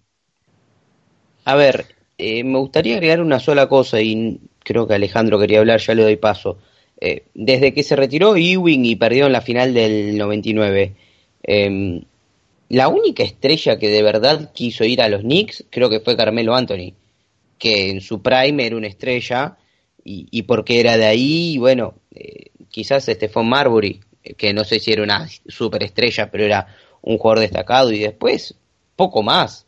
Eh, poco más, la verdad. Sí, jugó una, un año Jason Kidd para retirarse con, con 40 años, jugó, eh, algún, jugó Studemire, que quizás fue el último gran fichaje de la agencia libre, pero eh, estaba roto básicamente, y, y, poco más, la verdad. Trajeron vía traspaso a Derrick Rose, que, está, que le gustó tan poco lo que vio que un partido hasta se escapó con tal de no ir a jugar. Eh, y así hay casos y casos de los Knicks que, que es increíble lo malos. Hay, hay, que forzarse mucho para gestionar, para gestionar tan mal. Hay que forzarse porque uno no puede arruinar constantemente un proyecto. Y, y quizás los Knicks, eh, no sé, con, en, otra en, este, en otra situación este año hubiesen ganado más partidos o no, no lo sé. Pero ya despiden a Fisdale eh, y sabían que hacía Fisdale. Fisdale llegó a los playoffs con Memphis y no llegó desarrollando jóvenes. Era jugando 40 minutos con Zach Randolph y Margasol. No sé si esperaban que, que en Nueva York haga otra cosa o, cosas así. Pero con el poder que tiene la ciudad y el poder de dinero, lo dijo muy claro Kevin Durant. Él quería ir a Nueva York, pero antes de ir a los Knicks, eligió ir a los Nets. A los Nets que no tienen ni el 10% de fama, pero están creo que un 1000% mejor manejados y, mejor gestionados. Y pasa por ahí, hoy los jugadores no quieren ir a Nueva York porque eh, es un lugar donde nadie sale bien parado, incluso el propio Carmelo terminó siendo traspasado un día de la nada a Oklahoma. Eh, entonces, bueno, me parece que todo está roto y, la verdad no tengo muy, muy bien idea de cómo lo van a arreglar. Hombre, yo decía lo de acostumbrarnos porque, como bien has dicho, desde la temporada 99 2000 que pierden las finales de conferencia 4-2 ante Indiana. El siguiente año entran en primera ronda, pierden contra Toronto 3-2. Desde la temporada 2001-2002, que ya han pasado unos cuantos añitos, cuatro apariciones solo en playoff, que han sido un visto y no visto, excepto 2012-2013, que pierden las eh, semifinales también ante Indiana. Entonces, bueno, son casi 20 años de la nada, de la gran nada, de un quiero y no puedo, como bien has dicho, ningún jugador quiere ir. En el momento que los antiguos New Jersey Nets cruzan el río Hudson y se mudan a, a Nueva York, bueno, en fondo cruzan dos ríos, el Hudson y el East River, y bueno, se van a Brooklyn. Está claro que hay una sombra inmensa, ¿no? A partir de que se empieza a ver que unos, que los Nets, a pesar también de que hicieron muchas chapuzas, pero bueno, se recomponen enseguida, construyen un proyecto ganador ahora mismo el equipo de Nueva York son los Nets. Los turistas están yendo ya a Nueva York y están empezando a coger el metro porque desde Times Square son 15 minutos hasta, hasta la cancha ya de, de, los Nets, que además está en una zona muy céntrica de Brooklyn, muy segura, muy tranquila. Yo creo que ya los Knicks, no la gente se tiene que empezar a mentalizar de que es un equipo perdedor. Y ya está, y es lo que hay mientras que no se demuestre lo contrario. Todas las franquicias en la NBA son cíclicas, todos lo sabemos, ¿no? Eh, yo sé, Filadelfia, Detroit, San Antonio, quizás no tanto, ¿no? Es quizás la excepción, pero bueno, ahora quizás está pasando ya una fase que se está dejando a lo mejor un poquito caer este año, ya veremos, ¿no? Pero en general todas las franquicias que tengan títulos, pues siempre pasan años de reconstrucción. Pero es que esto no es una reconstrucción lo de los Knicks, yo creo que es un cachondeo. En 20 años, cuatro playoffs en un equipo que hasta el año 2000 era uno de los grandes equipos de Nueva York con dos títulos. La época de Daywin era eh, pues semifinales de conferencia, finales de conferencia. Eh, eh, yo conocí a los Knicks siendo uno de los equipazos de la NBA. Yo creo que hay un problema que, como bien habéis comentado todos, es el propietario. Punto. El propietario no tiene cabeza y fíjate que hay malos propietarios, propietarios que pasan. Pero es un propietario que yo creo que lo poco que mete las narices en el equipo es para fastidiarla. Después el presidente seguramente y las oficinas también, sea un cachondeo se ha hecho mucho el ridículo y bueno, quizás hay que acostumbrarse porque no se ve una salida, como bien comentáis, porque los jóvenes son las salidas en los equipos y en este caso los jóvenes que tienes encima les están poniendo la zancadilla en su propio equipo, que es algo que no se ve. Un joven te puede salir bueno o malo, pero coño, por lo menos le dejas, no, pues venga, mete minutos, mete tal, poco a poco. ¿Que sales bueno? Mira, oye, encantado. ¿Sales malo? Pues de traspaso. Pero es que aquí traes un joven y como bien comentáis, que es que es el ridículo, te meto a cuatro jugadores por delante tuyo yo qué quieres que te diga. No sé, tampoco me quiero liar mucho con los Knicks, pero a mí me parece ahora mismo y desde hace mucho tiempo es la franquicia peor gestionada de la NBA y con diferencia, porque mira, hay otros equipos malos. Yo que sé, los eh, Kings también están por ahí sufriendo, ¿no? Detroit ha tenido también ocho años de tirarte por la ventana, pero bueno, mira, poco a poco, yo que sé, te conviertes en un equipo mediocre si no das para más y algo haces. Pero es que, mm, no sé, voy a, el balance desde el 2014-2015. Para poner un poco en consonancia, la mejor temporada fue el 2015-2016 con 32 victorias. Si no, 2014, 17 victorias. El año pasado otras 17 victorias. ¿A dónde vas con eso? Un ridículo absoluto. No sé si queréis comentar algo más y cambiamos de tercio. Lo último que me gustaría agregar, eh, porque me quedó eso lo de cíclico eh, que la NBA es cíclica y es verdad, eh, sacando algunas que otras excepciones, eh, siempre los equipos tienen altos y bajos, pero uno ve, pone los últimos equipos del este. Y Cleveland hace un par de años fue campeón, Atlanta hace un par de años jugó las finales de conferencia, Chicago hace un par de años con Rose y demás, ya no hace tampoco, pero hasta hace poco, jugó semifinales y finales de conferencia. Washington jugó semifinales de conferencia al menos. Eh, te vas al oeste, Golden State, bueno, un modelo de éxito, eh, San Antonio, un modelo de éxito, Memphis tuvo sus buenos años, Portland el año pasado llegó a las finales, eh, bueno, New Orleans es otro caso aparte, pero bueno, al menos está en un mercado chico.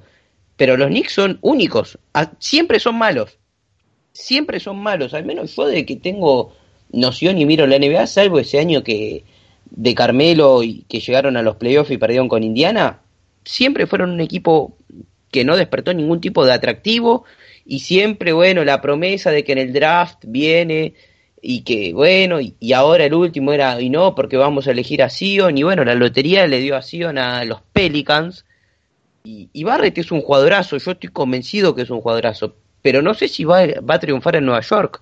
No sé qué joven pondría, no sé, a Doncic en los Knicks, y creo que tampoco eh, triunfaría. Me parece que así de mal eh, está la franquicia, y bueno, eh, como bien decía, yo no veo la verdad cómo lo van a solucionar a corto plazo. Vamos a. Vamos a seguir también con noticias, bueno, no, no muy positivas, pero bueno, yo creo que en este caso es distinto. Emilio, aprovecho que estás por aquí. Y como sabrás, ha habido declaraciones de Barclay y de Sack acusando, no voy a decir de blando, pero quizás de no tan duro como debería de ser a Joel Embiid. Sí que es cierto que Joel Embiid se ha comentado mucho, pues que lo que llevamos de temporada ha bajado un poco el rendimiento. Yo quizás, yo creo que se está dando más eh, bombo de lo que de verdad ha sido, porque bueno, sí que es cierto que ha bajado un poquito, sobre todo los puntos. Del año pasado, pues 27,5 a 22, bueno, que es un poco la media, ¿no? Que ha tenido sus primeras dos temporadas. Las demás estadísticas, lo estaba mirando un ratito ahora mientras que hablabais. Yo las veo muy similares. En tiros de tres se mantiene. En tiro libre ha superado un poquito, está un poquito mejor. Rebotes muy parecido. Asistencias también. Pero parece que las sensaciones que está dejando, y sobre todo desde Estados Unidos y aquí en España, en eh, bueno, algunos tertulianos, entre comillas, de Twitter, sí que parece que le acusan de haber bajado un poquito el rendimiento. El equipo, en principio, bueno, no va mal. Cuartos, 18-7. Claro candidato ¿no? A, luchar por la conferencia. Pero bueno, Emilio, me gustaría saber cuáles son tus opiniones, tu opinión eh, sobre estas declaraciones de Sack y de Barclay. Joel Embiid, adelanto que en principio sí que les ha dado la razón, ha sido muy diplomático, que da la razón, que tiene que ser un poquito más duro jugando, tal cual. Pero bueno, me gustaría saber tu opinión. Sí, bueno, lo primero, el tema de las estadísticas de Envy. Envy es un jugador que hace estadística prácticamente con la gorra, es decir, está un rato en pista y le cunde muchísimo. Yo creo que, eh, primero, en el tema de las estadísticas, por ir cerrando apartados, creo que es difícil comparar un año con otro porque parece que ha pasado como 6, millones de años o 20 décadas, pero eh, el año pasado, a estas alturas, los Sixers todavía era eh, la plantilla que, es formada por Covington, por Saric y tal, un equipo mucho más dependiente de Embiid que actualmente, donde hay muchos más generadores de juego, jugadores de, más, de mayor talla y con muchos más puntos en sus manos. Eso se une a eh, ahora mismo, no el enfrentamiento, pero sí como el, el encuentro entre estilos que tiene que está viviendo ahora mismo los Sixers, porque cuando solamente está Simón en pista, juegan a un ritmo mucho más rápido, aprovechando los robos de balón y saliendo al contraataque, con Tybull, con Ennis, con, el propio Simons. En cambio, Embiid necesita un juego más pausado. Eso lleva pasando desde, desde principio de temporada y cuando uno rinde muy bien, el otro, al otro le cuesta. Pero no por temas de, de spacing y de ocupar lugares en el ataque estático, de cómo compartir la bola, no, sino simplemente porque un jugador se siente mucho más cómodo en un ritmo más lento, como es Embiid, y otro se siente mucho más libre eh, en un en eso, en un ambiente y en un tipo de juego mucho más de mucha más intensidad y de ida y vuelta.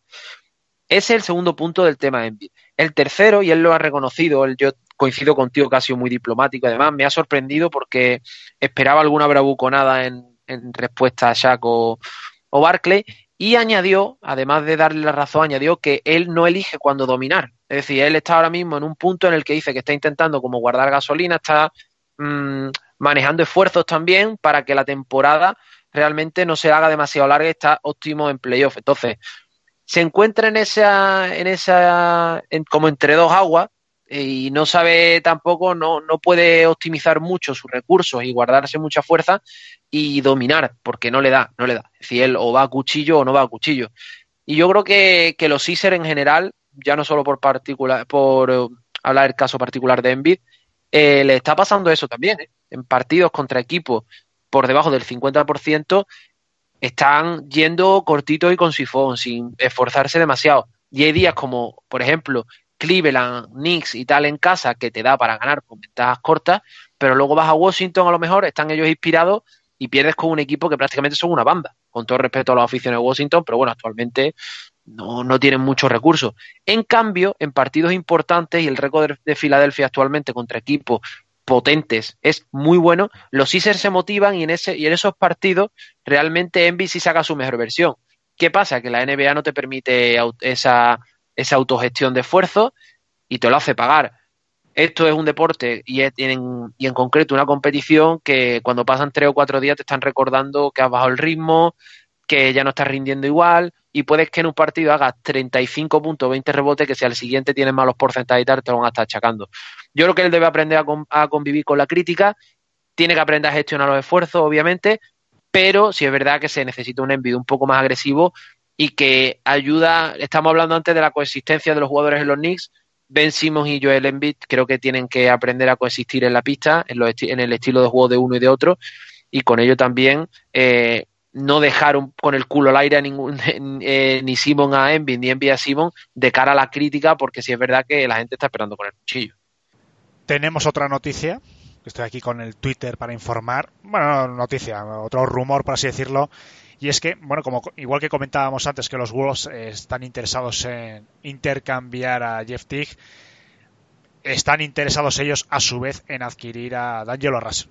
La fuente es la misma, John iba a decir el apellido, pero Krausiski o algo así. que sí que le sigo, le conozco, pero vamos, el apellido este que tiene pinta de ser de origen polaco, mm, no le sé decir. Pero bueno, es una fuente muy conocida de Athletic que sigue los Wolves y bueno, parece que... Mm, a mí me da la sensación de que lo que está comentando este hombre es que los Wolves es un equipo que va a ser muy activo para mejorar sobre todo el puesto de base. A mí me da la sensación de que los Wolves, bueno, han empezado este año bastante bien en comparación con, el anterior. Sí que es que se ha desinflado. Tienen una racha negativa de 6 derrotas, pero bueno, todavía tiene ciertas opciones. 10-14. Bueno, está, este año el oeste, de momento, está un poquito más barato que el este, contra lo que la gente pensaba. Y bueno, pueden permitirse seguir intentando entrar en puestos de playoff. Sería viable y entendible además un intercambio de entre los dos, es decir, los Wolves ganan a Daniel Russell, que es un jugador joven, un jugador bueno, y los Warriors ganan un contrato expiring, liberan salario de cara pues, al próximo año, que en principio los Warriors ya recuperando a, a Curry y a Clay Thompson vuelven a ser competitivos. Bueno, en principio tenía lógica, ¿no? Aunque bueno, hay que decir que yo a Daniel Russell me lo he pedido antes que los Wolves, pero bueno. además... Ah, bueno. voy, voy, voy. Eh, a mí me parece que el valor de, Angelo Russell es bastante mayor eh, que, un contrato expiring y demás. Creo que puedan, pueden sacar eh, mejores cosas. No sé si ahora. Yo creo que, que, lo inteligente para los Warriors sería esperar al verano donde hay más flexibilidad para los demás equipos y, y nadie va a querer desarmar su plantilla a mitad de temporada. Pero pueden sacar algo muy interesante, alguna ronda, seguro, y, quizás algún joven o, algún buen contrato. Recordemos que la situación salarial de Golden State hace que de acá a cinco años van a poder contratar contratos mínimos, nada más.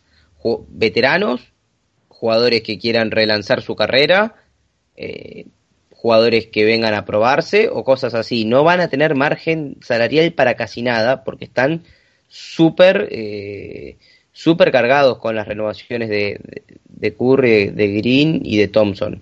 Entonces, bueno, eh, no sé, Russell me parece que es la mejor arma que tienen para negociar y van a necesitar algo bueno a cambio para desprenderse. Si no, en el peor de los casos yo me lo quedaría y lo probaría a ver cómo encajaría con, Curry y con Thompson, pero bueno, eh, también tiene un riesgo de que no funcione y se devalúe un poco.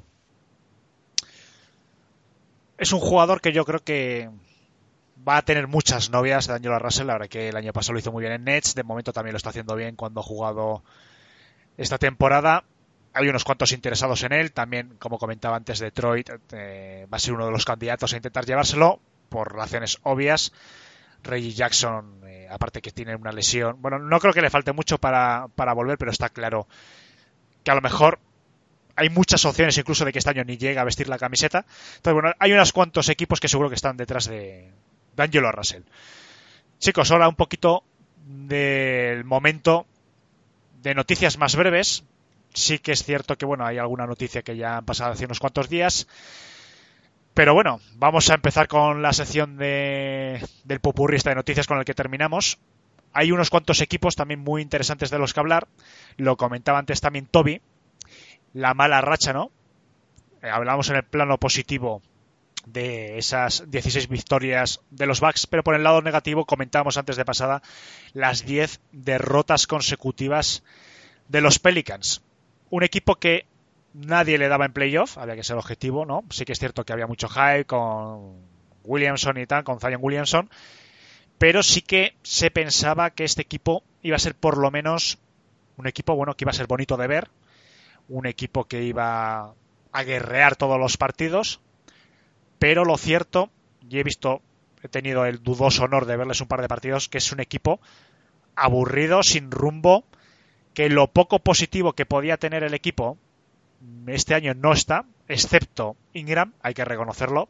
Ingram está haciendo una buena temporada, pero los demás factores jóvenes que se esperaba que funcionasen, y estoy pensando en Lonzo Ball, para mí me están decepcionando bastante. No sé si habéis visto, Emilio, yo sé que a ti siempre te ha gustado, que has apostado, pues, en cierta manera, no por los Pelicans, por ser un equipo eh, League Pass, como, como hemos dicho alguna vez, ¿no? Un equipo que iba a ser por lo menos bonito de ver, no pedíamos más. Pero yo creo que a todos nos está decepcionando. No sé si has seguido algo de los Pelicans. Sobre todo Lonzo Ball, a mí me sorprende mucho, ¿no? Lonzo Ball, que iba a ser uno de los grandes eh, jugadores, se iba a apostar muchísimo por él. Había una caída de rendimiento eh, impresionante con lo que habíamos visto en los Lakers, a pesar de que con lesiones no había jugado mucho, pero ha habido un bajón importante. Sí, vamos, dime tú si yo esperaba algo de los Pelicans que, que pillé la fantasy tanto a Alonso como a Zion, así me va. Pero, no, hombre, viendo un poco el tema Pelicans, yo creo que, que, estos dos jugadores que acabo de nombrar, tanto Alonso como Zion, eh, realmente tienen, tienen relación el uno con el otro porque creo que Alonso cuando vuelva a Zion va a subir muchas más prestaciones. Ahora mismo están todavía en proceso de que, de que la pareja Holiday y Lonzo Ball pueda coexistir, que es difícil, Hoy estamos hablando de mucha coexistencia. Vencimos con Joel Embiid, los jugadores de los Knicks. El caso de Lonzo con Juru Holiday me parece también eh, importante. Lonzo en este inicio de temporada ha tenido problemas con las lesiones, tuvo problemas con una rodilla, con el aductor, con, con el aductor, le salieron unos calambres que no sé si habéis visto esa imagen en la que se le doblan como los tobillos dos o tres veces subiendo la pelota, tuvo problemas de espalda, ha estado bastante castigado, la verdad.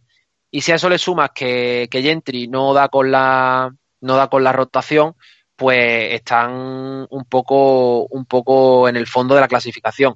La única, la única, para mí, la única buena noticia del año está siendo Brandon Ingram y quizás que Jalil Okafor puede tener minutos en un equipo NBA, pero por el resto la verdad que están un poco a la expensa del regreso de Zion y de cómo pueda junto a Alonso aumentar el ritmo de este equipo porque juegan lentísimo para los jugadores tan jóvenes que tiene y cómo puede mejorar así también el récord, porque creo que Pelicans, eh, jugador por jugador, no tiene peor equipo que, esos jugadores, que esos equipos que están peleando por los últimos puestos de, playoff. Además se junta la noticia mm, también de hace un par de días en la que parece que Zion Williamson se va a retrasar su bueno, su regreso, su estreno prácticamente en la NBA hasta 2020. Se dice en comunicados oficiales y no oficiales que la recuperación va positivamente, pero ya creo además la semana pasada también comentábamos algo, se está retrasando y no se le espera pues hasta bien entrado el, próximo año. No sé, es un equipo que quizás un año más de tanking, una buena primera ronda, top 5, para reforzar este núcleo joven, a lo mejor, bueno, tampoco sería mala idea, ¿no? Tener, eh, tener paciencia seguir apostando con Ingram, ver Zion Williamson a ver cómo mm, si recupera y mejora esos problemas físicos que tiene y meter ahí un joven también prometedor. Bueno, podría ser un equipo también en cuenta, pero bueno, ya estamos ¿no? en el campo que comentábamos antes con los Knicks también, ¿no? Y easy, easy, easy, si encaja esto y si encaja tal, ¿no? Y la reflexión también que ha hecho muy acertada Emilio de que siempre se está apostando por el futuro y no, y no por el presente. Bueno, chicos, no sé si queréis comentar algo de los Pelicans. Yo la verdad... Ah, bueno. Está bien. No, ahora voy a hablar yo. Ahora voy a hablar la, quinta vez o sexta que os pisáis los dos. Yo no sé qué os pasa, si parecéis, sois hermanos gemelos. No, el tema es que como él me plagió el saludo, como él me plagió el saludo, eh, quedó conectado conmigo. Entonces, cuando yo quiero decir algo, él también quiere y bueno, son cosas que pasan. Nah, no, sé, no sé si va a ser el momento de meterse con, con Zion Williamson por estar gordo, pero bueno, ya que me habéis dejado paso, pues me siento presionado a decir algo más aparte de un chiste de gordos. No, fuera de eso, Lonzo Ball sigue teniendo el problema que le veíamos en Lakers, mucho talento, pero es que cada semana tiene una lesión distinta, lo que dice eh, Emilio, una calambre en los tobillos, eh, una lesión en el aductor, siempre, siempre tiene algo, es un poco la Reggie Jackson, no me sale la palabra maldición en inglés ahora, pero bueno, la maldición de Reggie Jackson, todo el rato, no, es que el aductor, a ver cuándo vuelve, todo el rato estamos hablando de plazos de recuperación, creo que tiene, que tiene una falta de identidad de juego. También hay que reconocer que son 6, 7 jugadores de los más importantes que han metido nuevos, quitando Hru Holiday. El resto están metidos ahí a cajoporro, pues bueno, esto, Ingram, Ingram, Ball y Hart ya habían jugado juntos, pero bueno, los ha sacado de su clima, los ha metido en otro equipo, no saber muy bien a qué jugar. Gentry está, sigue buscando a Anthony Davis en la pintura, que era su jugada del año pasado y del anterior. Al final, tiene ciertos problemas que hace que no sean un equipo grande. Es un equipo con mucho talento, es un equipo en el que al final dos, tres jugadores acabaron explotando y que de momento parece que están más o menos haciendo bien las cosas. Por ejemplo, el desarrollo de Ingram sigue siendo fantástico. Es un jugador que ya ha ido mejorando año a año, pero sigue, este año está muy bien. Eh, sigue siendo bueno, como dice Okafor es titular, pero bueno, le falta primero un pivot en, medio en condiciones y segundo, bueno, pues un Zion Williamson de la vida que funcione o un jugador de estilo similar que agarre esos galones. Si no consiguen ninguna de las dos cosas o el entrenador bien, pues simplemente va a tener que seguir jugando juntos, seguir mejorando, añadir cositas, quitar cositas hasta que vayan dando con la tecla. Al final lo que dices tú, sí, en el peor de los casos, un año más de tanking tampoco les va a venir mal. Añadir otro jugador de talento para completar la plantilla, quizá traspasar a Hru Holiday, no lo sé, por algún otro jugador un poco de rol o que acompañe a lo que tienes. Y bueno, ir poco a poco haciendo funcionar el equipo. No creo que sea preocupante. Es un equipo que viene de su parte alta, por así decirlo, aunque no han conseguido muchos éxitos. Un poco son los Knicks de Nueva Orleans. Pero no te queda más remedio que seguir haciendo las cosas. No es un equipo, es un equipo que podía explotar, pero no es un equipo al que, por ejemplo, los Clippers, que nos extrañaríamos todos si perdiesen 10 partidos seguidos. Es un equipo que tiene otros miembros distintos y que tampoco es tan raro que acaben perdiendo partidos. Eh, Toby, cuando quieras. Sí, estoy bastante de acuerdo. Creo que el tema de las lesiones lo, los ha castigado mucho. Eh, no solo la lesión, que creo que es la más importante, porque todavía no debutó la de Alonso. Eh, Jackson Hayes también tuvo algunas lesiones. Bueno, casi todos los jugadores, podemos hacer una lista entera. Eh, yo los imagino, la verdad, o al menos es lo que yo haría, pero también creo que lo van a terminar haciendo, eh, muy activos en el mercado vendiendo. JJ Reddick tiene un contrato interesante para algún contender que tenga un poco de margen. Em, también podemos hablar de Tuan Moore, de Derrick Favors, eh, incluso de, de Ru Holiday, pero bueno, Holiday lo que me produce que como tiene un contrato de casi 30 millones, bueno, eh, es difícil de mover. Es un jugadorazo, pero es difícil de mover. Em, pero los imagino vendiendo y si no cortando. Eh, tienen muchos jóvenes, mucha cantidad, más allá del talento, mucha cantidad. Tienen casi dos jóvenes por puesto, porque uno ve el base y está Frank Jackson y Lonzo. Después están Hart y Alexander Walker. Después está Ingram y después eh, Jackson Hayes y me debo estar olvidando un montón, pero son muchos. Eh, es un equipo mucho talento que bueno, quizás aproveche el final de la temporada cuando estén todos más o menos sanos y consigan ya debutando en la liga para empezar a, hacer química, a encajar eh, ver con qué jugadores se van a quedar para el próximo año y, bueno, empezar a construir. Me parece que, a diferencia de los Knicks, por ejemplo, tienen mucho, mucho más talento. Eh, tienen un entrenador que no sé si es un buen entrenador, pero es, es bastante bueno gestionando.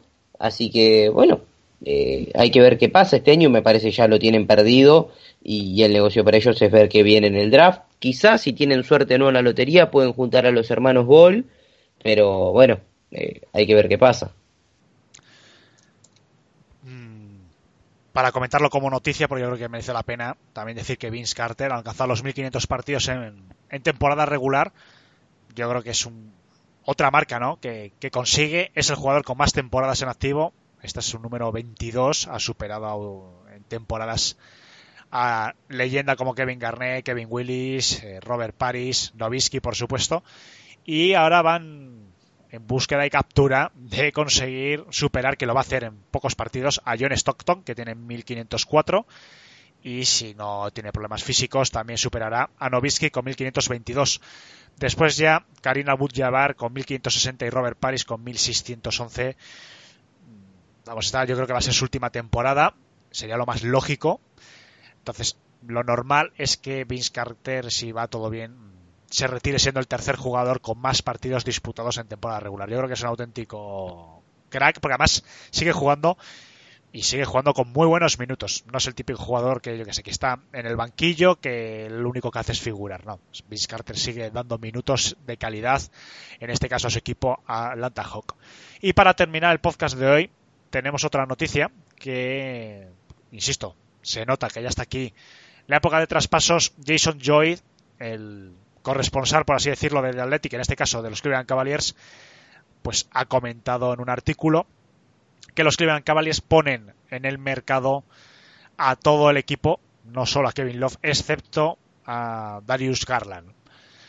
Muchos jugadores interesantes en un equipo que evidentemente busca una reconstrucción total. Se han acostumbrado a los años buenos y cuesta mucho pasar un, un periodo largo de travesía en el desierto. Me sorprende no sé hasta qué punto será verdad, porque poner en el mercado un jugador, por ejemplo, como Colin Sexton, que puede ser un gran jugador, no sé. Chicos, no sé si queréis hacer alguna anotación acerca de esto. Sí que veis una reconstrucción total poniendo a todo el equipo menos al, al rookie de este año en el mercado. Bueno, antes de que, de que Toby y Sergio se vuelvan a pisar, eh, quería decir que, que a ver, lo, lo, es lo normal. Realmente se está viendo como el backcourt Sexton Garland no está tampoco funcionando tan tan bien. Son dos buenos jugadores, obviamente van a salir cosas buenas, pero no se están potenciando el uno al otro. Yo creo que, que es normal que busquen, que busquen mover piezas. Me sorprende que, que hayan hecho, que hayan puesto también en el mercado jugadores como Osman, como Kevin Porter Jr., que han sido apuestas recientes de, de la franquicia, y el resto no me sorprende, porque Clarkson entra en el selecto grupo de, de jugadores que hemos nombrado antes que vendrían bien a un contender, Kevin Love por el tema del contrato tóxico y que tampoco se, eh, se adecua mucho a la, a la dinámica de la franquicia y a sus posibles metas individuales, y jugadores como Tristan Thompson, que está totalmente sobrepagado y que ahora mismo hacen sus números, pero no son relevantes en el futuro de la franquicia. Entonces, no me sorprende, pero tampoco veo nada noticiable. Prefiero, me parece bien que los ponga todos en el mercado, pero no es algo eh, que vaya a cambiar la NBA en el, desde el punto de vista de que haya equipos que se vayan a tirar eh, unos sobre otros por las piezas de Cleveland. Tampoco, yo creo que eso también dice mucho de lo que es el futuro a corto plazo de Cleveland y de, y de la que tienen que meter la retroexcavadora, vaya. Toby, venga, para que no os piséis, os lo pongo muy fácil. No sé si quieres decir algo. Voy, voy, voy, sí. Eh, bueno, el, la elección de Garland no tenía mucho sentido con Sexton, todo el mundo lo sabía. Eh, yo sé que Sergio era bastante fanático de Garland cuando jugaba en la universidad, pero bueno, eh, son jugadores eh, que cumplen casi la misma función y, es lógico. Creo que el problema en Cleveland también es que no se han adaptado bien al nuevo coach. Eh, se han visto varios rumores y, y, ya no rumores, sino casi certeza de que los jugadores no están de acuerdo con los métodos. Eh, John Bailey es un entrenador ya muy veterano que debuta en la NBA, que venía de la universidad, pero que tiene casi 70 años y no está adaptándose muy bien por ahora a la dinámica NBA. Y bueno, hace que, que también tengan ganas de moverse. Cleveland tiene bastantes jugadores para poner en el mercado. No sé qué puede obtener a cambio, pero para vender eh, me parece están bastante en, el, en la línea de los Pelicans de pueden vender casi todo porque bastantes jugadores son prescindibles, tienen muchos jugadores expiring, que yo sé que eso eh, va a ser que o terminen cortados o terminen traspasados. Eh, agrego a De La Vedova, John Henson, son jugadores que, que, pueden llegar a interesar. Y después ver cómo, cómo van cómo se van moviendo. Me parece que, que después de la salida de Lebron quedó un hueco muy grande en Cleveland, que va a tardar un par de años en, encerrarse, pero bueno, eh, quizás eh, poder sacar algo de valor por Sexton o Garland, yo iría más por Sexton, eh, y, y construir y otro pick del draft y demás, eh, podría ser un, un buen camino como para empezar a, a sentar las bases de un, de un futuro, pero por ahora tiene mucho, mucho trabajo por delante. Y Sergio, por terminar, Bueno, es un equipo al que aún le quedan reductos de su antiguo categoría de contender. Acá Tristan Thompson, bueno, Kevin Love encima lo renovaron ya ahí con, con Ainco, que tienen que acabar de pulir y eliminar. Hemos visto que la mayoría de equipos necesitan hacer un reset después de una fase triunfadora. Bueno, los contratos y compromisos que adquirieron para mantener esa fase eh, ganadora. En contra de lo que piensa Emilio y alguna gente, a mí no me gusta Jordan Clarkson. Lo he visto acá sufrido en los Lakers. Un jugador que creo que tiene un contrato excesivamente alto. A mí me gusta mucho Garland, me gusta mucho Sexton, pero evidentemente no es la mejor elección posible para crear un backcourt, básicamente porque no parecen como creo que ya habéis dicho, bueno, no, de hecho habéis dicho casi todos, es, no son, son prácticamente el mismo tipo de jugador, son dos jugadores que son un calco, bueno, siempre, bueno, lo único jugadores que funcionan dos parecidos en un backcourt es si son dos tiradores, dos jugadores que lo que quieren es penetrar y tener bola, no van a funcionar muy bien juntos. Quizá, por ejemplo, cualquiera de estos dos iría muy bien ahí al lado de un Trey Young o un jugador de ese estilo para Atlanta, para que viesen traspasos, cuadrasen cosas, se traspasasen cromos entre los de abajo del este. Bueno, eso, cosas curiosas, aún quedan por quitarse reductos de contratos y tal, apañar el equipo para dejarlo preparado para la nueva era. Pero vamos, teniendo en cuenta que probablemente después de Dolan sea el segundo dueño más intervencionista loco de la NBA, bueno, no van a tener la suerte de que otro, otra futura futuro Hall of Famer y mejor uno de los mejores jugadores de todos los tiempos de este deporte nazca otra vez a, a 100 kilómetros de donde está el estadio de Cleveland. chicos, vamos a acabar el podcast recordando eh, Alejandro, ¿me dejas agregar una sola cosa? Si es agradable y bonita, sí. Si es No, porque tiene que ver con Cleveland. Eh, uh, hay otro Hall of Famer que nació bastante cerquita como LeBron. Eh, no sé si lo sabían, pero Stephen Curry también nació en Ohio y nació en la misma ciudad eh, que nació LeBron. Así que, de paso, ¿no? Después eh, eh, el padre, cuando jugó por varios equipos, se fue moviendo, pero bueno, quizás es el desafío máximo de la franquicia arruinarlo todo hasta que Curry diga, bueno, ya que nací ahí, LeBron lo hizo, voy a hacerlo y los haga buenos de nuevo. Pero Cleveland es bastante gracioso porque fueron malos todo el tiempo. Con LeBron fueron buenos. Se fue LeBron, fueron malos. Volvió LeBron, fueron buenos de nuevo y ahora vuelven a ser malos. Así que, salvo que vuelva LeBron de nuevo, que ya lo veo difícil por edad, eh, son los nuevos Knicks y van a ser malos por siempre. Bueno, ahí dejamos las palabras proféticas de Toby, que el tiempo dirá si son acertadas o no. Eh, vamos a terminar, como hemos empezado el podcast, recordando que la próxima semana cumplimos 100 programas, es un número redondo, yo creo muy bonito. 100 programas eh, en la que además eh, estamos encantados de estar aquí y esperamos pues seguir bastante tiempo más, por supuesto. Y insistimos en el sorteo que tenemos en marcha. Yo creo que es un gran sorteo, un sorteo muy interesante para cualquier amante, por supuesto, de la NBA y también de los deportes en general. Y el premio es un sorteo, bueno, el premio es una suscripción gratuita durante un año a- al podcast de, Pepe Rodríguez.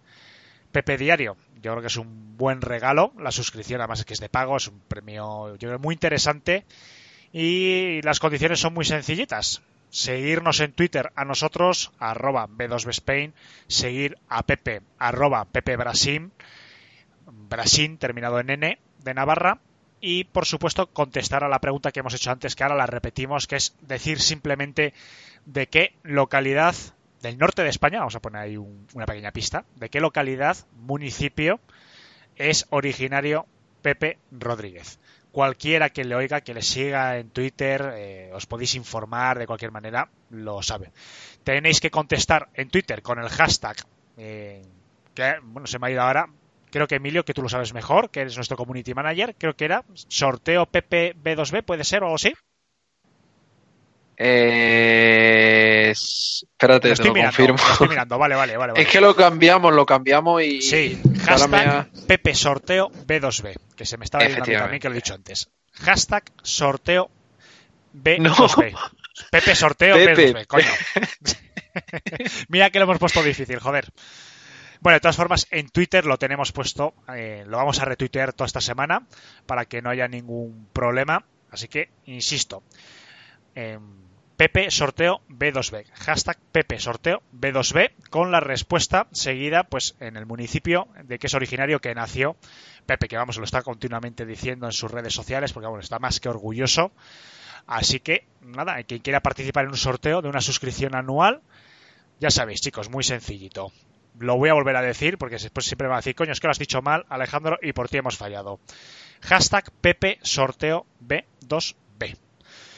Muy bien, chicos, pues muchísimas gracias a los tres. La próxima semana estamos de cumpleaños, así que espero veros a vosotros y a los que esta semana no han podido venir. Sergio, Toby y Emilio, muchas gracias.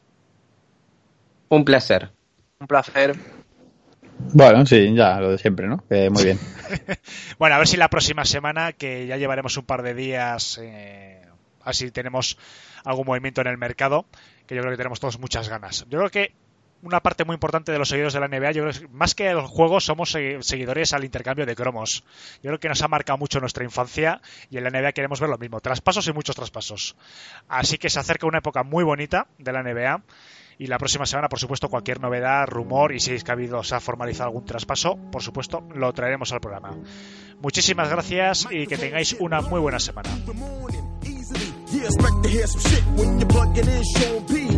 Microphones like a shrine. Listen, my reality is fucking harder than moonshine. So it's the science break it down. MCs, Sean B's not having the bullshit. PC, I reside on the sixth floor. Rose on the sixth floor. Creams on the sixth floor. So we the sixth floor. Watch me get nasty. I come on two chicks on one leg if you ask me. Watch me get down, and then you can get down. And if you make it out around, then lounge.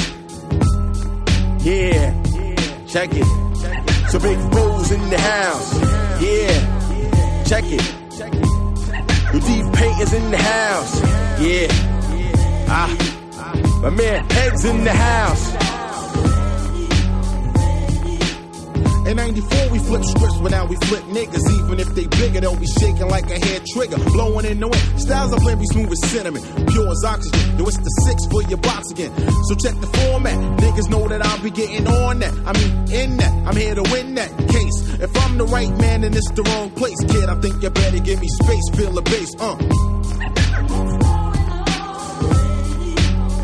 MCs is out of luck, smelling like puss. Fuck 'em, I'ma line him up and then buck 'em. Now strapped with the M for this shit he meant for the retarded. I'm started. I might end to get your fingerprinted. It's the law of the land, my son. Rule one, wherever S goes, comes the gun. If you got ears, listen. If the beats don't, that's a smoking. Choke the life out them seas and leave them broken.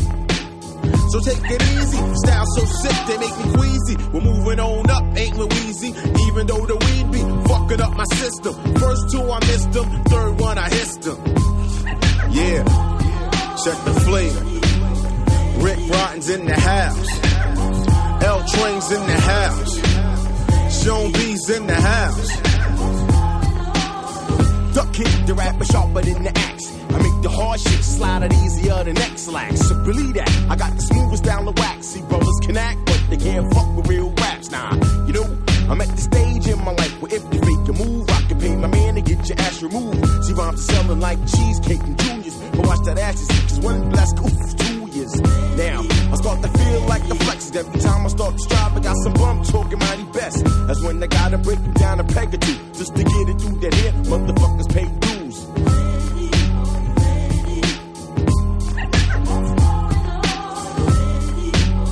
It's like deja vu all over again. Smack in the middle of a place we ain't never been.